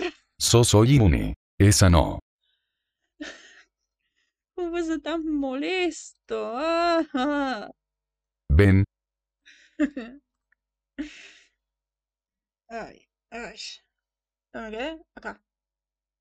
Otro más que le dice lo que está mal. Otro más que le dice que está mal lo que hace. Él, eh, sabes que está mal lo que estás haciendo, ¿verdad? Sí, lo sabe y aún es insoportable. asudas a mi punto, mi querida amiga. Sí, ya sé. Es insoportable. Eh, Acá. Yo que diciendo la verdad. ¿Quién no es el trabajo de Dean de tener el apocalipsis? ¿Qué dice esto? Es magnífico. El cómo dice que tiene que cargar él con el peso en sus hombros y que tiene que hacerlo él. ¿Qué? ¿Qué? ¿Por qué? Tiene que cargar él con el peso en sus hombros. A ver, me gusta la parte en la que dice, Dean me protegió y me cuidó toda su vida. ¿No podría yo hacer lo mismo? A ver, sí, pero, a ver, si, si Dean es el elegido, no dice que te des vuelta. Eh, No dice que te des vuelta y lo hagas. Sé como, no sé, me, me- me molesta. Es la definición de adicción, pero bueno. Sí, me da una bronca. Me da una bronca. Se escucha Eminem. Por. Después, eh, premio al caradura del mes a Sam. Hace tiempo que no le damos el premio al caradura de la semana. Esta vez el del mes. Por él decir el Venom. Sí. El, por Sam decir, es que es tremendo este momento. El, Dean no es Dean últimamente. Necesita ayuda. Ah, ay, por favor. Ay, hashtag alguien péguele a Sam, por favor. Mi compañera lo extrañaba. Ah, alguien péguele a Sam, por favor. Claro, claro, porque el mismo, él- claro, porque él es el mismo Sam de la temporada pasada, que iba a seguir los deseos de su hermano. Claro. Y Dean necesita ayuda. A Sam todo le sale mal y Dean lo rescata, pero Dean necesita ayuda. Eh, ¿Por qué? ¿Por, por qué? ¿Por, por qué? Hashtag alguien pele a Sam, por favor. Ay, por favor, basta. Alguien se veló a un ejipalejo de Ruby. Sí, la verdad que sí. Pues basta, cállate, por favor. No, no hables, o sea, me encantaría un episodio donde él esté mudo, por favor. Mientras más dice, más molesto es. No le peguen el chico no tiene la culpa. Ay, ah, es muy molesto. Eh, Después, acá. Chuck dice, todo es... eh, Sam dice, todo está en mis hombros. Y Chuck dice, parece que allá va la historia. Recordemos que aunque Dean es Dios, Sam es el protagonista de esta historia, por lo tanto lo importante es él. Todo está en los hombros de Sam. Sam es el importante que va a pasar por todo esto. Si bien Dean es el elegido para iniciar el apocalipsis, eh, sí, Dean es el que supuestamente está destinado a hacerlo, pero eh, Sam es el protagonista. Sam es el que tiene que llevar todo lo que va a pasar. Sam es el importante. Recordemos que el primer nombre que aparece en los créditos es Jared Padalecki, ¿no? Jensen Ackles. El importante acá es el Sammy. Y la historia empieza con el Sammy. Después, el momento este. Un día de estos, un día estos libros serán conocidos como el Evangelio Winchester. Eso lo dice Castiel, frente a Dean. Y ¿cómo embrumar a un hombre que ya sabemos, que ya dejamos claro que odia ser destacado? de los creadores de No envidio el peso que hay en tus hombros o el todo el destino del mundo depende de ti, viene eh, viene un día de esto, un día estos libros serán conocidos como el Evangelio Winchester. Como basta caso, o sea, al final vas a terminar vos mandándolo a terapia. y como, ¿por qué?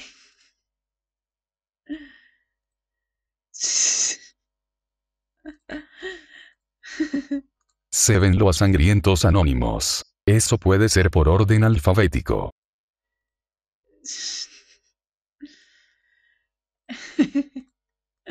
o nadie entiende a Dean. Ve los escritores que crecieron que estaba sanito.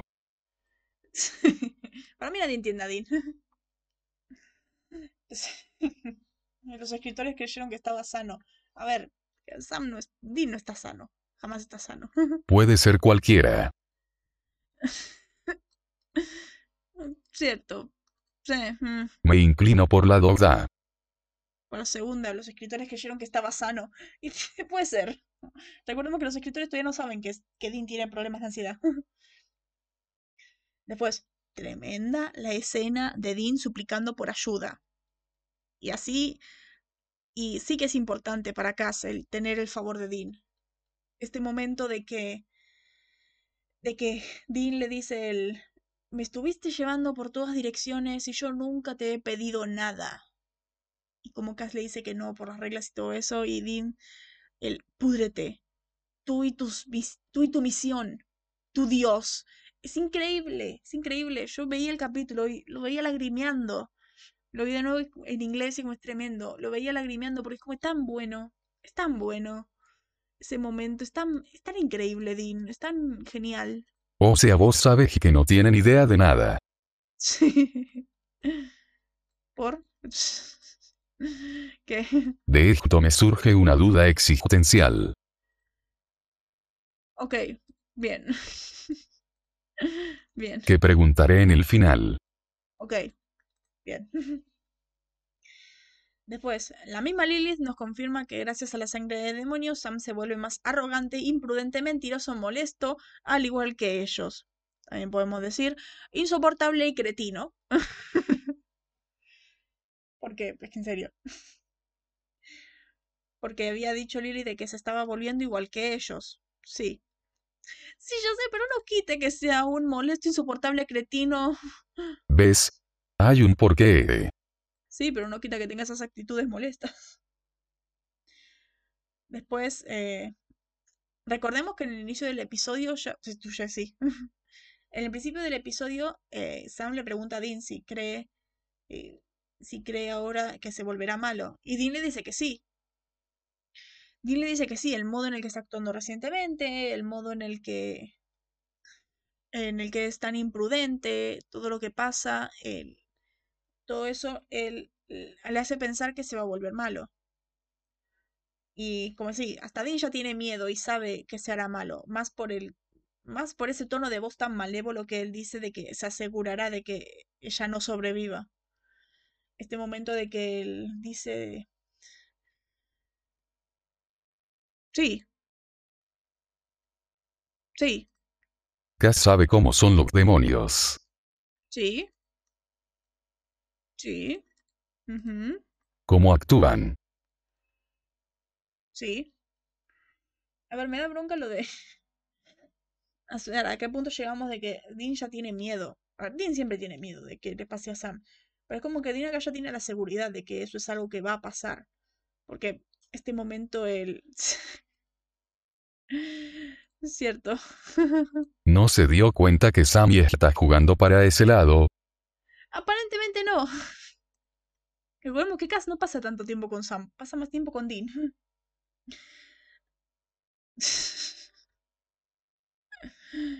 Bueno, es verdad.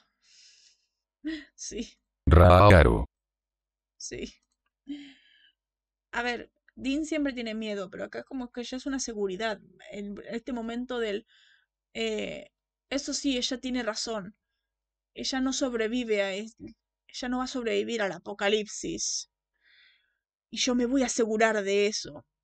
Y lo en un modo tan malévolo y vemos un plano de Dean con una cara de, de preocupación, de... "Mm, Vos no sos mi hermano. Pero lo escucha y lo ve actuar como idiota. ¿Cierto?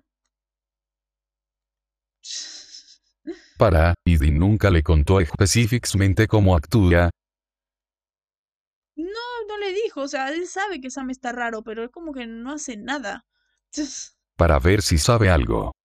No, no le dijo, o sea, Sam- Dean sabe que Sam está raro desde que volvió del, desde que Dean volvió del infierno. Él sabe que está raro, pero como que mm, piensa que es porque cambió en lo que él no estuvo y también por el hecho de que estuvo entrenando sus poderes y eso es lo que le da miedo a Dean, porque acá le dijo que estuvo entrenando sus poderes.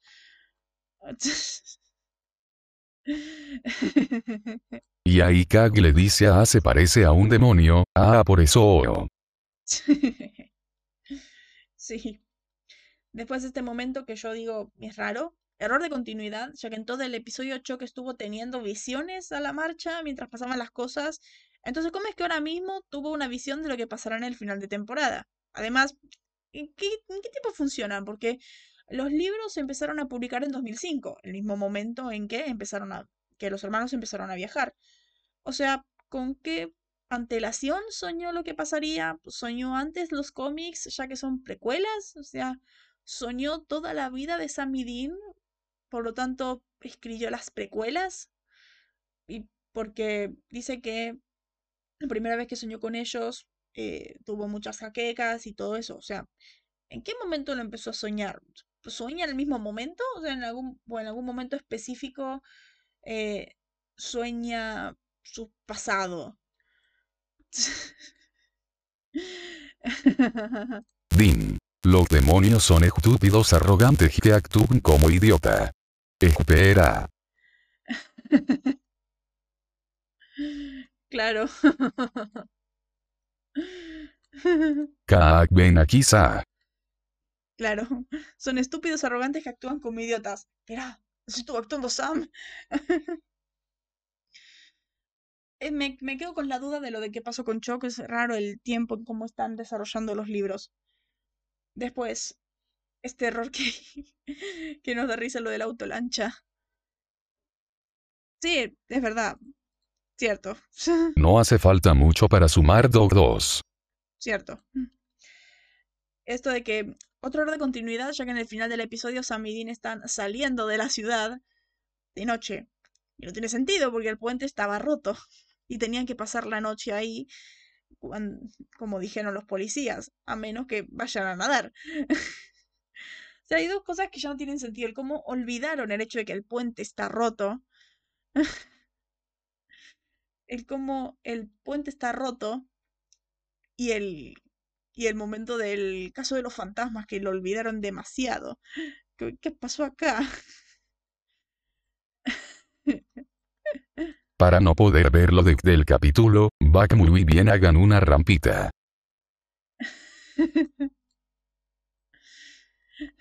Y Toreto los posea. que salten ahí por el límite de la ciudad. Después vamos a las referencias, porque aparentemente Chuck es tan bueno como Dean en las referencias. Y sí, todo esto fue curiosidades. Dije que eran 10 hojas. Yo lo advertí, yo lo avisé. Y llevamos una hora 33. ¿Cómo de terminar las curiosidades? Y ya sería la hora de terminar el programa. Pero bueno, te va a quedar más largo.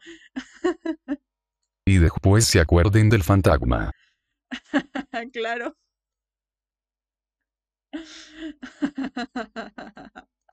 Y digan, Ofu que era para la ciudad. Claro, que hagan una rampa, ya escapen de la ciudad y después no vuelvan. Y era de y después se acuerden de, ah, es verdad, habían fantasmas en la ciudad. Por eso habíamos ido en primer lugar.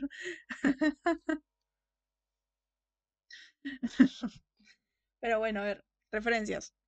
Este episodio comienza en una tienda de cómics donde se pueden apreciar cómics de, de Superman con dibujo de Alex Ross, eh, Batman Superman Enemigos Públicos, cómic de Batman, otro de editoriales independientes ADC, pero nunca se van a ver en la serie temas eh, por temas de derecho cómics de Marvel.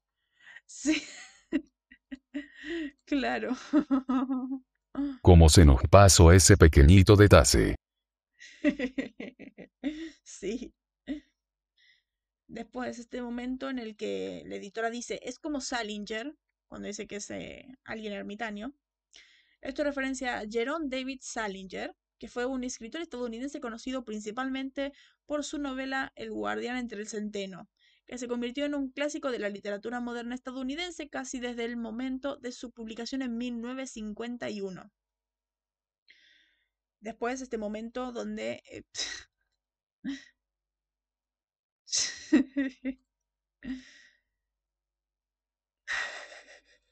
¿Te imaginas? Sería raro. Sospechoso, el UG no existe. El se habrá triunfado. A ver, es como que... Duda existencial para Kripke. Genial. Duda existencial para Kripke. A ver, haz menciones a, a personajes de Marvel. Por ejemplo, hay un momento que es el Increíble Hulk, hay un momento que hay hay un momento que ellos hacen pasar por Stark y Banner en un episodio. O sea, ahí existe el UCM, existen los, las películas. La único, lo único malo es que públicamente en pantalla no pueden poner cómics de Marvel. Por eso ponen cómics de DC, o sea, ellos son de Warner. Don Kripke, el Snyderverse triunfó. Cierto, cierto. El Snyderverse triunfó. Cierto, sí. Tiene más sentido. Eh, después, bueno, este momento que van a lo de Choc y Choc asustado. Eh, que dice, es como en Misery. Y Dean, no, no es como en Misery, créame, no somos fans.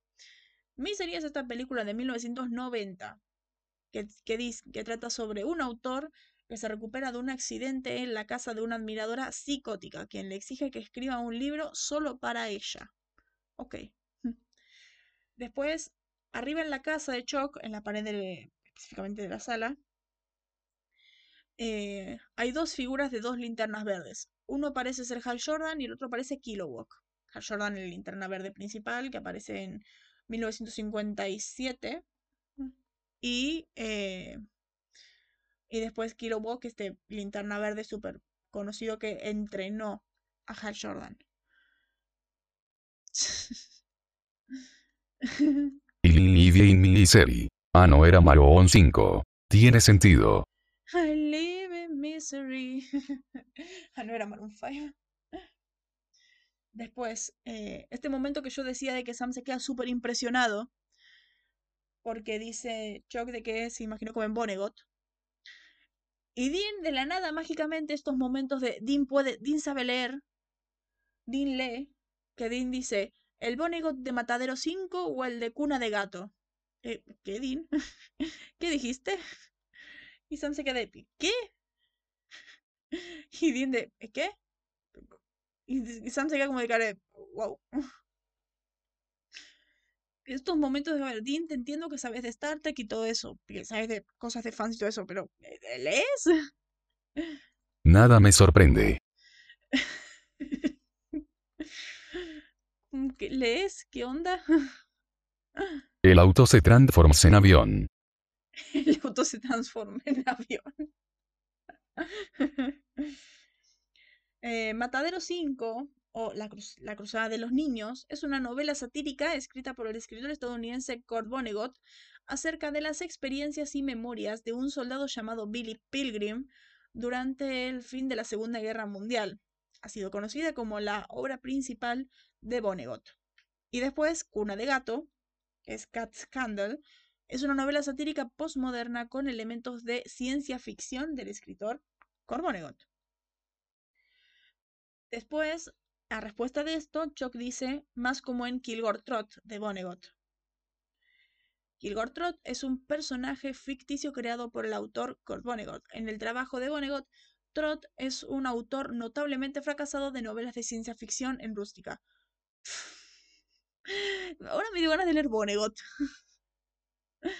Increíble. Dean lee. San queda en shock. Dean transforma el auto en una lancha. San no dice ni nu. claro. Sam se queda en shock por el hecho de que Dean lea, pero el, pero el resto no le sorprende. es genial. Tendríamos que buscar para leer esos, los libros de Vonnegut. Se ven muy interesantes.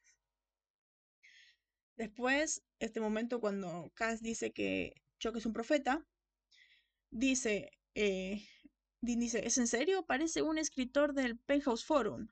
El Penthouse Forum, a veces simplemente Forum, es una revista de propiedad de Framed Finder Network, los editores de la revista Penthouse, que ya habíamos eh, referenciado a la revista Penthouse Forum eh, previamente. No me acuerdo en dónde, pero sé que lo mencionamos. Después, en inglés, en español dice otra cosa. Voy a, ahora lo voy a decir en el doblaje. En inglés dice, es invisibilidad nivel M. Night. Manoj Negliyatu Shamala, más conocido como M. Night Shyamalan, es un director de cine, guionista y productor indio-estadounidense, quien, quien ha resaltado por sus películas de El Sexto Sentido, El Protegido, Señales, The Village, Lady in the Water, Split o Glass. ya conocimos quién es M. Night Shyamalan. Pero es genial cómo tira referencias por ahí, Chuck. Invisibilidad nivel M. Night. El tipo es bueno. El tipo es bueno. Después, bueno, en el soundtrack eh, solamente tenemos una canción que está sonando en el fondo en el Creepy Hollow, en el Creepy Hollow Dinner, que es Leave All This Behind de Sonny Ellis. Leave All This Behind, o sea, deja todo esto atrás. ¿Podría ser referencia a algo? El, el olvida todo esto y continúa, él olvida todo, olvida que existen estos libros, olvida todo esto. podría ser interesante, recordemos que en Supernatural el soundtrack va como anillo al dedo en los momentos. puede ser genial.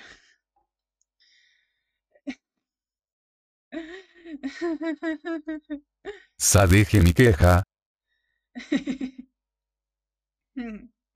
Después el mentira, hacía tiempo que no teníamos un mentira, pero es básicamente para mí otra excusa para tirarlo odio a Sam.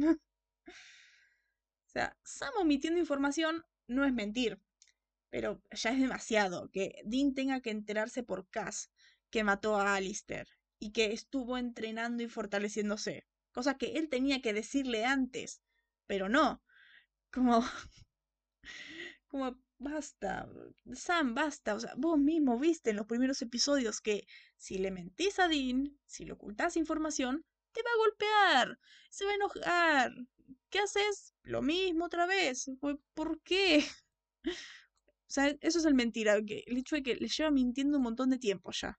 Olvida todo esto y Dean no busques cizaña. Dean no busques cizaña. Mm. A ver, nosotros no sabemos si le dice off-screen o no. Pero acabamos de decir en el episodio que Cass se lo dice. O sea, este momento donde Dean confronta. Eh, Dean confronta a Sam y le dice: Cass me lo dijo, que has estado entrenando y fortaleciéndote. Es como de: Sam, ¿por qué se lo omitís? No tenías que omitírselo. Así que CW puede jugar a drama por eso. Sí, ya sé. Pero es que, a ver, Dean le dice todo. Cada vez que Dean pasa algo, le dice todo. Tenemos el inicio, si pasa algo y el final no está con Sam, en el capítulo siguiente tenemos el cómo Dean le está contando todo a Sam. Sam, en cambio, le está ocultando todo. No le dice nada y eso es lo que le molesta a Dean. O sea, tenemos eso el sexo y violencia. ¿Por qué? ¿Por qué es así? Después, vamos al doblaje. Sí, pero siempre lo dicen todo en pantalla. Fuera de, es como que fuera de pantalla no hacen nada. Fuera de pantalla solamente tienen casos simples. Tienen casos simples y no comparten tanta información. Todo lo que pasa, todo lo que pasa en sus vidas que es relevante, lo sabemos en pantalla. Cosas como que se cuenten información. si no está en pantalla, no nos cuentan información. A menos que ellos nos digan, él, tú me dijiste tal cosa. Para eh, especificarnos. Más que, porque recordemos que Supernatural es un drama. Tienen que hacer. A veces juegan con el drama de que no saben cosas. Pero a veces sí. Pero bueno. Pero bueno, eh, seguimos con el doblaje. Eh, no hay tantos, igual un poquito, nada más. por ejemplo, empezamos con este momento que en inglés, que en español era muy raro, que dice, están haciendo a Upper, ¿verdad?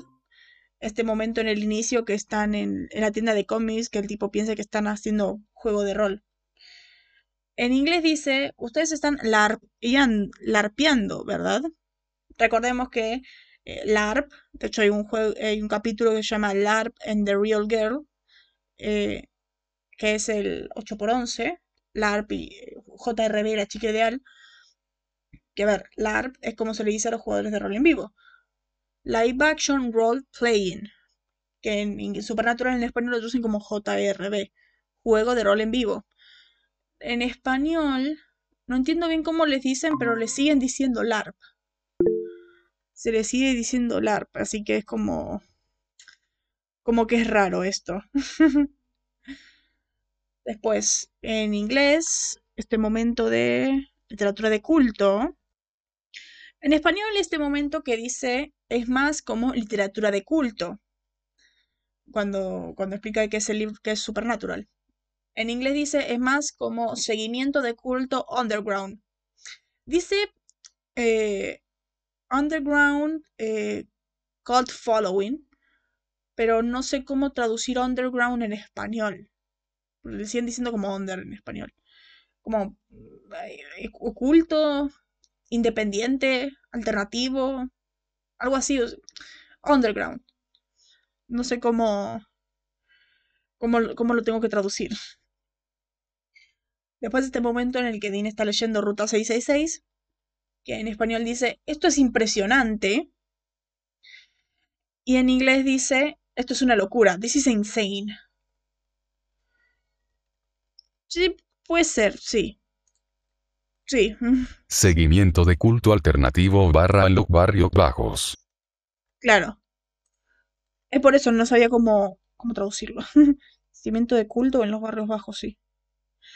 Después, eh, bueno, esto es una locura, esto es impresionante. En español dice, la descripción es perfecta, cuando dice esto, de, de, desde camión racista hasta yo teniendo sexo.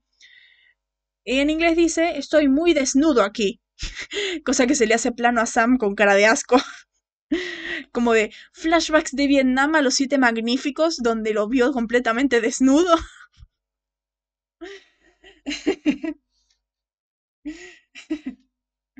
Por eso, eh, por eso dice eso, es genial. Pobre Sammy. Después cuando están leyendo el coso de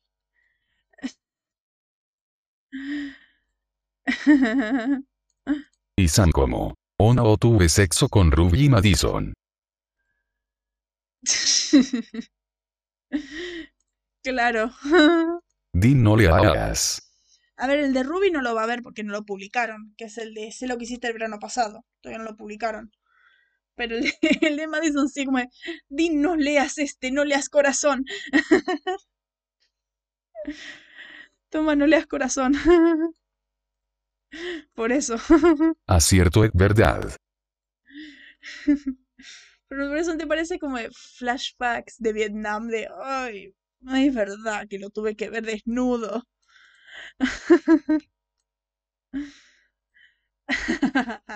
San que es Egipto. Nada. Sí. Igual Dean sabe que Sam tuvo sexo con ella. Dean lo sabe, recordemos que en el capítulo él ya lo sabía. sí, soy testigo. Ya lo sabía, el eh... Sí, verdad. Cierto, sí. Pero no lo salvaje. Cierto, cierto, Dean no sabe que Sam es un salvaje. claro. Se queda en shock. ¿Te imaginas el tener que leer lo que dice en corazón de que como Sam tiene sexo salvajemente? A ver, no sé, ¿quién está más traumado? ¿Sam por haberlo visto? ¿O Dean por haber dejado a su hermano en la ventana mientras tiene sexo? ¿O Dean cuando vea, cuando lea a Sam teniendo sexo salvajemente? Lo trauma más. Pero bueno, eh, cuando está en el escritorio, en español dice, lo reitero, es impresionante. En inglés dice, lo reitero, es una maldita locura. A freaking insane. Después de este momento, cuando, está están con la editora y ella explica algunas cosas, algunos episodios, eh, en español dice esto de, y cuando Sam tiene que matar a Madison, todo eso, recordamos corazón.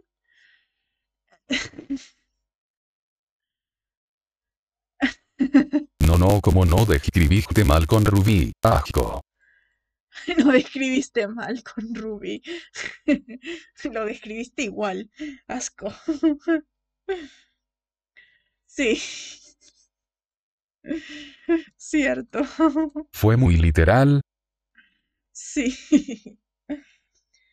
Bueno, en dice esto de esta referencia corazón. En inglés literalmente dice, ya saben, como en corazón, cuando Sam tuvo que matar a Madison, o sea, mencionan el episodio.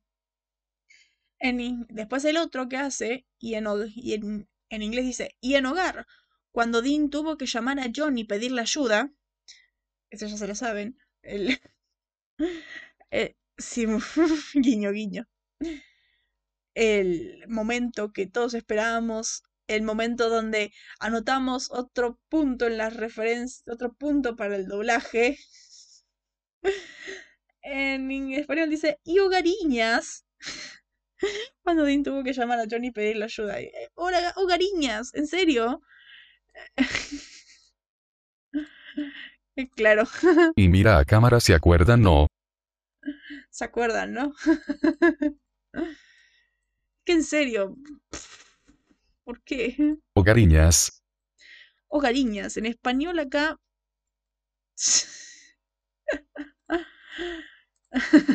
Chuck vos mismo lo escribiste. Es que es raro. A ver, en ese momento, en la serie creo que no estaban los títulos. ¿Cómo? Así que en ese momento no estaba él. Hoy presentamos Hogar. Así que no podemos decir cuál era. Pero, Hogariñas. ¿En serio? ¿En serio? ¿Cómo es que el autor escribe mal el título? Claro. Es como de, de los creadores de eh, el próximo que me pregunte si estoy bien voy a darle de golpes o avionazo. Viene Hogariñas. Hogariñas. ¿Por qué? ¿Por qué? ¿Qué hemos hecho? Después, este... De los creadores de Iron Man. que plancha man Del creador de Iron Man, mire plancha man sí. Después bueno me encanta este momento en el auto cuando están por cuando le van a mostrar a Chuck las armas y dice esta es nuestra sal de roca en español dice nuestras nuestras credenciales falsas bueno en, en español dice nuestras credenciales falsas en inglés dice estas son reales identificaciones falsas. Se me encanta reales identificaciones falsas. Es magnífico. Después, en inglés dice este momento que me parece muy contradictorio. Que este momento que es el coso de que lo hice por entretenimiento, que lo que escribo se vuelve real, eh, todo lo que todo lo que hice por una eh, simetría literaria, esto que ya dije. En inglés dice, no, Chuck, tú no nos creaste. Y en español dice, no, Chuck, tú nos creaste. Es como, ¿qué? ¿Que no todo el punto de esto es que Chuck no los creó y que solamente es un vocero y que solamente relata lo que pasa en sus vidas? ¿Qué pasó acá? A ver, foreshadowing, pero... ¿Pero qué? Es raro esto. Se le lengua la traba. Claro, O es eso, o que los mismos dobladores se quedaron como de, bueno, ¿será? Después, este momento que había dicho el ah, Dean se despierta y ve estrellas, que había dicho que lo cambia. En inglés dice, se rascó distraídamente las banditas rosas de flores en su cara. En español dice, y se rasca sin saber las banditas color rosa en su cara. Me gusta cómo está mejor narrado en, español. El coso de Dean, por eso me encanta que bien que escribe Chuck. El Dean, eh, Dean seguía, no estaba tan herido por el accidente de la camioneta, pero sigue viendo estrellas. Y se rasca sin saber las banditas color rosa en su cara. Eso es muy bueno.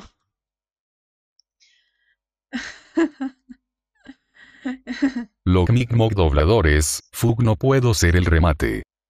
Fug no puedo hacer el remate. Después, eh, este momento que yo ya había dicho, el que en español eran rosas, en inglés eran flores. así que tiene razón siempre.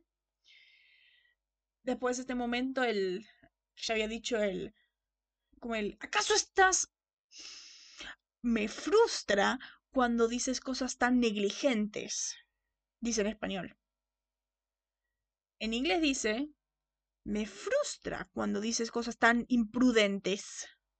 Sí, Dinamita también me frustra. y en español y en inglés Sam responde lo mismo él. Y a mí me frustra que quieras esconderte en vez de pelear.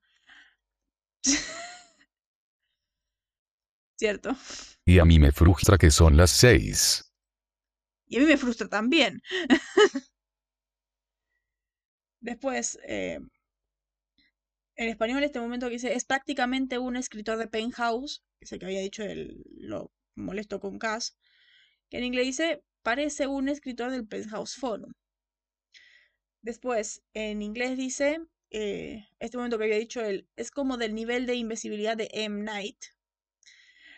Y en español dice, es el máximo nivel de petulancia, que dice que es por eso que no se me, que, es por eso que no les dijo que él era un profeta. Ja, ja, ja, ja, ves. Cumplimos, no peleamos. Así es como se hace Dean. Después, eh, este momento que a mí me encanta, el momento de... A ver, no tiene tanta diferencia, pero es que a mí me encanta esta escena. El momento de que eh, Dean va por Chucky a, a buscarlo para ver lo de Sam para ir a rescatar a Sam y, y le dice esto de que hay un arcángel y todo eso para ahuyentar a Lilith y toda esta parte. Y que Chucky dice que no. Y Dean, este momento de Dean de, esto es real. Así que debes levantarte y pelear. Toda la música súper épica, es hermoso ese momento. Y, y él, no, no, no, no, no quiero. Y de, ¿sabes qué? Tengo un arma en mi bolsillo y si no vas conmigo voy a volarte los sesos. Y, y Choquel, ¿qué no tenía un arcángel protegiéndome? Y en español Dean dice, es un ejercicio interesante. Veremos quién es más rápido. que me encanta. Y en inglés dice, bueno, ejercicio interesante. Veamos quién es el apuntador más rápido. Es increíble ese momento, lo amo. Ja, ja, ja, ja. Y en ese instante apareció Boom. Antes de que diga ejercicio, claro. A mí me encanta, es que a mí me encanta el momento del, esto es real, esto no es un libro, así que sí, tienes que levantarte y pelear y con la pasión que lo dice, el discurso, tipo discurso que dice Dinos, es un personajazo este hombre. Es el personaje. Después, bueno, como llegué al cielo. claro. es un egg, como seguí al cielo. Después, bueno, el último es este que es más obvio, que en español dice Lilith cuando está haciendo, queriendo hacer el trato con Sam, dice, como en los días felices, cuando todo era miel sobre hojuelas todo el tiempo. Y en inglés dice, como en los viejos tiempos, cuando todo, cuando todo el tiempo había sangre de bebé. Claramente lo atepetizaron. Esto, me, esto yo me pregunto, en el libro original, en el libro que pasa, antes de que cambien las cosas, Sam tiene relaciones con Lilith, por lo tanto, acepta el trato. ¿Qué hubiera pasado si en serio esto pasaba y Sam aceptaba el trato? ¿Hubieran cedido? ¿Hubieran terminado todo? Como... ¿Mm? Ja ja ja ja ja. A mí no me engaña Lilith nada más quería Sam salvaje. Nada más quería el Sam salvaje, claro. Sí. No sé, es una pregunta que yo me quedé. ¿En serio aceptó porque sí? O sea, ¿hubiera aceptado y todo hubiera cambiado? ¿O estaba destinado a que pase todo igual? Puede ser, sí. Cierto. Otro demonio la mata. Cierto, y va a ser peor porque Sam y Dean no estarían ahí porque se entregaron. Y Apocalipsis pasa. Mm, es verdad, sí, es mucho peor. Sí, es verdad. Sí, eh, mucho peor. Después, bueno, el arcángel, sí. Después, eh, la audiencia en Supernatural es de 7.27 millones. Es una audiencia regular en Supernatural. Mientras que Smallville tiene 3.84 millones. Que Smallville se quede en los 3 millones porque yo no me creo que tenga más audiencia. me parece demasiado sorprendente ya el hecho de que, de que en momentos estén los 4 millones. Porque es como de, ¿qué me estás contando? A mí que me estás contando, yo no me creo que Smallville llegue a los 4 millones. Después, bueno, este episodio, estamos en el 2 de abril. El, episodio previo a un parón, recordemos que en el mes de abril, por lo que es Semana Santa, Pascuas y todo eso, hay un parón de un mes, hasta el 23 de abril. Ah, para nosotros no, para ellos sí. en 2009 pasó. 2 eh, de abril, Smallville tuvo 3.84 millones. El episodio es escrito por Brian Peterson y Kelly Sothers, que parece que ambos trabajaron en el Arrowverso, y James, dirigido por James Marshall, que también trabajó en el Arrowverso. Este episodio se titula Eterno. Es el 18. A Chug le gusta terminar todo con muerte y destrucción, me creo que tenga las visiones. Claro. A ver, todo termina mal, todo termina en muerte y destrucción. Es supernatural, esto es una comedia. ¿Y si viajo en el tiempo tengo un meg libre? Sí.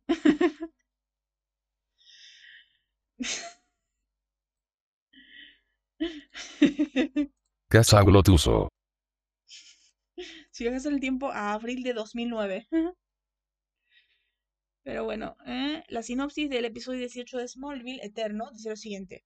Después de investigar un poco, Tesla informa a Davis que se estrelló en la Tierra en 1989. Uh, welcome to New York. durante la lluvia de meteoritos de Smallville, junto con otro niño. Ella le dice a Davis que él y Clark Kent están destinados a pelear y matarse entre sí. Otro, otro más del destino, ¿en serio? Y que Clark no puede aceptar su papel como salvador de la Tierra hasta que mate a Davis. Davis recuerda que la kriptonita lo lastimó cuando era niño y hace que Chloe lo encierre en un tanque y lo ahogue en una solución de kriptonita hasta que muera.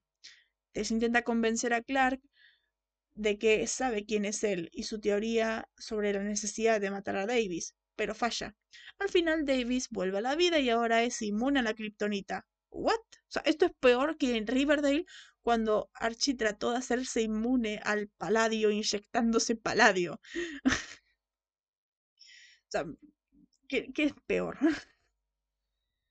Eh, y ahora inmune a la kriptonita. Le informa a Chloe su presencia es lo único que mantiene a raya a Doomsday. También se revela que Tess está en posesión del orbe kryptoniano que tomó los poderes de Clark. ¿Qué?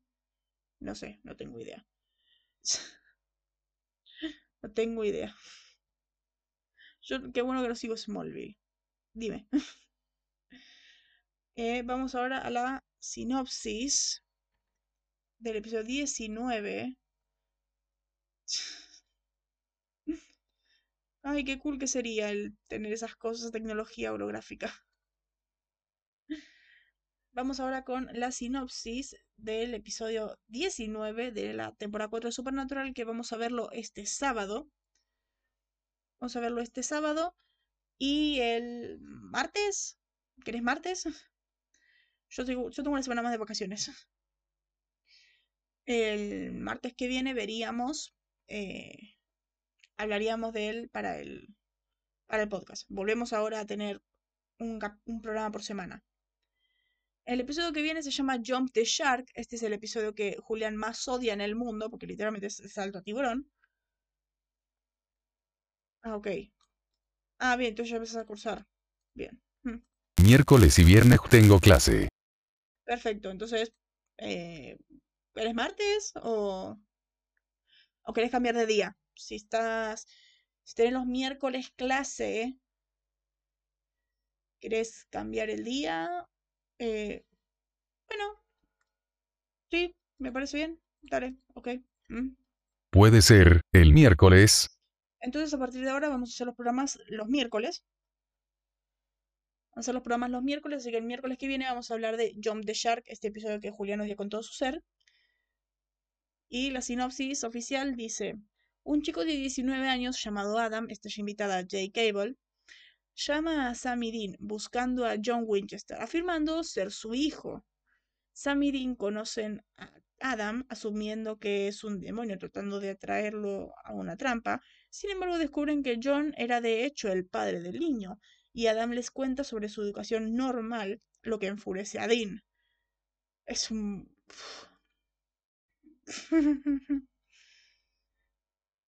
ok. Dale. Así no estoy dormido en clase en Pursamos mal. ok. A ver, a mí me molesta. El capítulo a mí me molesta más que nada las actitudes de Sam. Entiendo lo que dice, lo que piensa Dean del episodio, lo que, de lo que pasa. Pero bueno, vamos a hablar de eso el sábado y el, y el miércoles, cuando, cuando hagamos el, el programa. A mí ya se me lengua la traba, son las seis. Pero bueno, ya el programa fue largo porque habíamos dicho son 10 hojas. Así que eh, espero que les haya gustado, compartan, suscríbanse y todo eso. Ah, para, ¿qué? Sábado. Sábado no puedes. ¿Domingo? ¿Eres domingo? Dime. Entonces lunes. ¿Eh, qué? ¿Eh? Así es más cómodo. Ok. Ah, ¿qué? Espera, no entiendo. A ver. A ver, sábado sería para eh, ver el episodio. Y el lunes grabar. Ok. A partir de ahora los programas van a ser los lunes, no los miércoles, como decía recién. Bien. Y el sábado vamos a ver este episodio eh, en, en la plataforma morada. Así que, eh, ahora sí, ya teniendo claro el horario nuevo, espero que les haya gustado. Nos veremos en la siguiente. Eh, compartan y suscriban y hashtag del, del eh, péguenle a Sam por, alguien pégale a Sam por favor. Espero que les haya gustado. Nos veremos en la siguiente. Estoy esperando a que Julián me mande el coso. Si no te vas a estar muriendo los miércoles, ok, lo entiendo. Mejor los lunes, perfecto. Así que espero que les haya gustado. Nos vemos en la siguiente. Bye. Babsy.